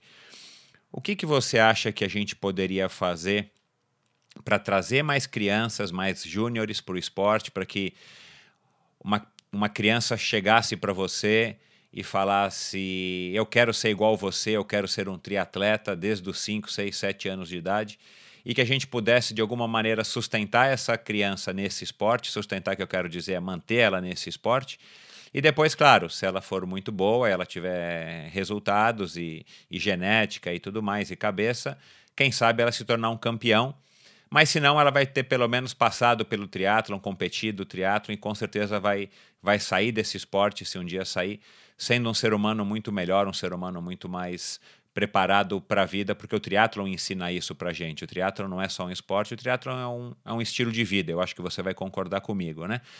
O que, que você acha que a gente precisaria ter, ou qual é a, a tua opinião, ou se você fosse um dia um presidente da Confederação Brasileira de Triatlon, vamos dizer, vai que por um dia, o que, que você acha que você, que você poderia fazer que, que seria mais efetivo para trazer mais crianças para o esporte? Porque todos os convidados, sem exceção, dizem a mesma coisa, né? A gente precisa investir nas categorias de base. Não adianta a gente agora estar tá preocupado para Tóquio, a gente tá, tem que estar tá preocupado para daqui a 16 anos, para daqui a 20 anos, e pegar agora uma criança que talvez nem no triatlon está ainda, né? Deve estar na natação, deve estar no judô, deve estar na escolinha, colocá-lo no triatlon e aí sim, e claro, não uma criança, né? Colocar a maior quantidade possível e aí sim fazer uma peneira natural e quem sabe descobrir novos talentos que possam ser aí os grandes campeões olímpicos ou de Ironman ou mesmo de Ultraman. É, Michel, eu acredito assim na, na minha visão é que hoje, cara, a gente está muito carente assim de até do, do, dos próprios ídolos né, do, do triatlo, né, a gente assim, tá, tá com... É, devido a essa falta de apoio que a gente comentou ali atrás, né, a gente não tem realmente um campeão para fazer, fala, pô, vamos, vamos trazer essa galera. É, o que a gente precisa fazer é, é que, que, que a criançada, cara, esteja espelhos, né? Fala assim, ó, pô, se você fizer, que nem eu faço meu papel aqui na minha casa, se você fizer o papel de você como pai na sua casa, incentivar que seja seu filho a fazer qualquer tipo de esporte, não um triatlo, mas é, pô, vai, vai filho, vai fazer futebol, vai, vai, vai pedalar, vai, vai correr, vai. Eu vejo meu filho hoje ele tem oito anos, cara, e assim é, o que acontece é falta de oportunidade muito grande que, que a gente às vezes negligencia na própria vida nossa devido à, à alta tecnologia, né? Porque é muito mais fácil hoje você falar para o seu filho falava, não, fica aí no videogame, eu tô cansado, trabalhei o dia inteiro, do que você falar para ele, vamos correr comigo no parque hoje? Vamos pedalar comigo? Vamos fazer uma trilha com o seu pai? Então é muito mais difícil hoje. Então eu acho que assim, é, se, se todo, todo mundo tiver uma visão que o esporte realmente, como você disse, é, o esporte muda a pessoa. O esporte é um, é um te dá disciplina, te dá é, uma, uma, um, um auto, uma autoajuda na sua vida que você vai usar não, nem que não seja agora, mas alguma, alguma parte da sua vida, algum campo da sua vida, você vai usar, entendeu? Então eu acho que assim, é, o que que precisa, no, no caso do triatlon, é, seria a gente fazer, aumentar esse apoio para os atletas que estão é, buscando agora Olimpíada e coisa mal, fazer eles se tornarem ídolos dessa criançada e fazer escolinhas, né? Escolinhas de, de triatlon, é, natação, ciclismo, corrida, isso na, na, nas próprias escolas também. Hoje eu vejo, entendo como professor de educação física, eu vejo que, que as escolas são muito carentes, cara. Às vezes um, um molequinho lá é, quer correr, cara, não tem oportunidade porque a aula só tem é, vôlei, futebol e queimada, ou não sei. Então, assim, o, o que a gente, assim, do esporte puder fazer para os nossos filhos, que é a coisa que eu faço para o meu filho, é, eu acho que isso aí vai implicar nas amizades dele, porque eu vejo, cara, um exemplo vivo que eu faço com meu filho. Meu filho já corre 5 é, quilômetros, é, é, pedala desde os três anos é, sem rodinha. Ele já faz natação, faz aula de futebol. É, os amiguinhos dele é, que, era, que fizeram um, um, final de semana que queriam correr com ele. Então eu fui, a gente reuniu os amiguinhos da escola dele e corremos em oito, oito amiguinhos, entendeu? Então, quer dizer, isso aqui já, já é um. Não precisa nem correr, pode caminhar, entendeu? Mas ele o, tem que dar uma chance para essa molecada, tirar um pouco do, do, do que eles estão acostumados e mostrar, ter, ter profissionais, né? Lógico que profissionais qualificados para poderem mostrar como que a gente pode dar andamento desse esporte que realmente não, não pode deixar morrer esse esporte, que nós, mais aí que, que, que fazemos esse esporte, né, é, já um, um bom tempo, né, estamos conseguindo enxergar, Michel, que o esporte realmente ele está decaindo, não tá, é, ele está crescendo. Então, é, o que, que a gente tem que fazer? Tem que se juntar. É, eu entendo assim que as, que as confederações é, acabarem com as brigas, entendeu? Se juntar, parar com, com, essas coisas e concentrar no foco maior que é que é fazer mais provas, mais triatlons kids, né, para essa criançada aí, é, mesmo que sejam distâncias curtas, para eles já iniciarem, né? Você vê na, na própria Europa, na própria Estados Unidos, a, pessoa ali já tem um, já faz um, um, um biatlon, já já sai da piscina, já corre, já, corre é, ali 500 metros, mas correu, nadou, entendeu? Então, fazer essa dinâmica para que eles já despertem, né? Porque numa dessa você pode trazer, se, se você tiver ali numa uma sala de aula, tiver 30, trazer 5 já está no lucro, te, trazer dois, entendeu? Então isso que vai é, fomentar nosso esporte e, cada vez mais não deixar o, o, esporte acabar, né, cara? Porque, como você disse, o triatlon é um, é um estilo de vida. Hoje eu vejo que, que a gente faz mais de 25 anos, mas é um estilo. A gente precisa desse estilo de vida para viver. É, em, em, todos os campos. Se eu não, se eu não faço isso, minha, meu, meu trabalho é diferente. Então, é, a gente precisa disso. Essa disciplina que o esporte põe, é, é, são poucas coisas no mundo que, que a gente consegue, entendeu? Então, na minha visão, eu acredito que realmente falta um pouco disso. E, e mais união, né, da, das confederações, mais o pessoal deixar um pouquinho o orgulho de lado ali, se juntarem, né, para o benefício do esporte, não para provar que um pode mandar mais que o outro, entendeu? Então, é, eu acho que, que, que se o pessoal se juntar mais, vai, vai ser muito mais. É, é, vão ter muito mais benefício para o esporte do que do que está tendo agora. Então, Legal. essa é a minha visão, Michel. Ivan, quem quiser te procurar para ouvir as tuas histórias. Você disse que faz palestra, você tem muita coisa para passar. O, o, próprio caminho do Ironman e o Ultraman tornam a gente pessoas mais interessantes e com uma vivência muito legal, com uma perspectiva muito bacana com relação a, ao treinamento, com relação a, a, a, foca, a foco, com, com relação a objetivar aí alguma coisa no futuro e planejar e seguir atrás, enfim, pode te achar no, no, Facebook. Como é que as pessoas te acham? Como é que quem, quem quiser e quem estiver nos ouvindo e quiser também conhecer um pouco mais da tua história, quem quiser ver como é que é a tua metodologia de treinamento, te procurar, trocar uma ideia aí através da Albano Treinamento Esportivo, te acha no Facebook, no Instagram. Passa aí os, os endereços para a galera. No, no Instagram, minha, minha, minha página é Albano Treinamento. É, no Facebook eu tenho o Ivan Albano e tenho também a página do Albano Treinamento Esportivo. E aí também quem quiser me contatar pelo, pelo telefone é 19 98266 5949, repetindo, 19 98266 5949, ou mesmo passar um e-mail para mim no albanotri@hotmail.com, que aí eu estou à disposição para tirar qualquer dúvida, explicar como eu trabalho, como é a metodologia de trabalho do, dos próprios treinamentos que eu faço para o pessoal de desde de que está iniciando no triatlo, quanto para o cara que está buscando até fazer um Ultraman na vida. Então, é, vocês podem me encontrar aí nessa, nesses endereços aí. Legal, e para dar palestra também? Isso, para dar palestra também. No, nesse telefone, e no, através do meu e-mail também, ou pode me contatar direto no, numa, numa mensagem direct é, na, no, no Instagram ou no Facebook mesmo, que a gente está sempre vendo e, e respondendo aí é, para todos, é, sem discriminação. Quem estiver ouvindo aí, estiver pedalando ou estiver no carro, não precisa parar o carro para anotar o telefone, nem e-mail, nem site, nem Facebook do, do Ivan.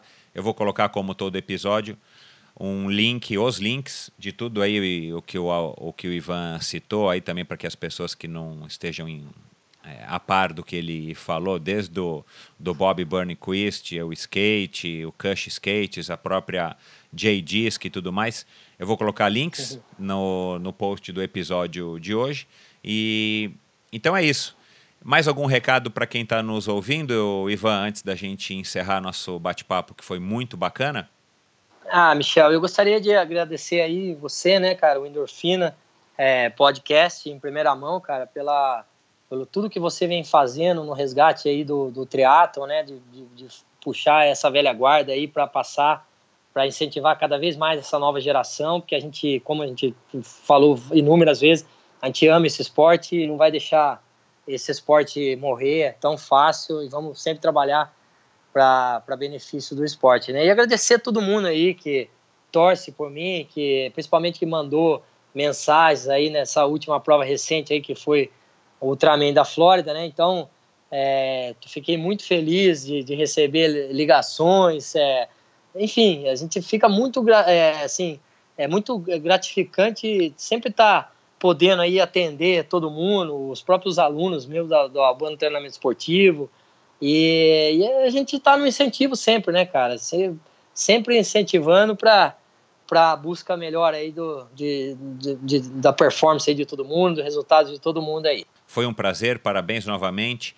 Estamos torcendo para você é, receber esse convite aí daqui a alguns dias para o Ultraman do Havaí.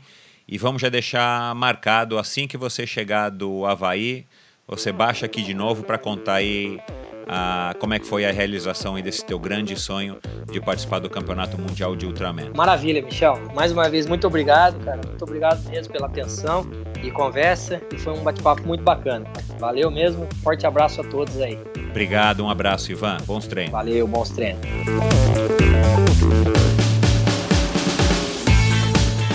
Este episódio foi um oferecimento da LAF Corretora de Seguros, a pioneira em seguros de bicicleta no Brasil. E você, ouvinte do Endorfina, tem uma condição especial na cotação do seguro da sua bicicleta com a LAF. Basta mencionar a palavra endorfina na sua solicitação de cotação que você automaticamente ganha um desconto de 5%. Solicite sua cotação hoje mesmo. Essa promoção é válida por tempo limitado. lafseguros.com.br L-A-F seguros, tudo Obrigado por ouvir mais esse episódio do Endorfina. Acesse endorfinabr.com para ver as notas e links mencionados na conversa de hoje. Lá você ainda encontra todos os episódios do Endorfina. E lembre-se de participar você também, enviando suas sugestões, perguntas e críticas para michel.endorfinabr.com. Um abraço e até a próxima!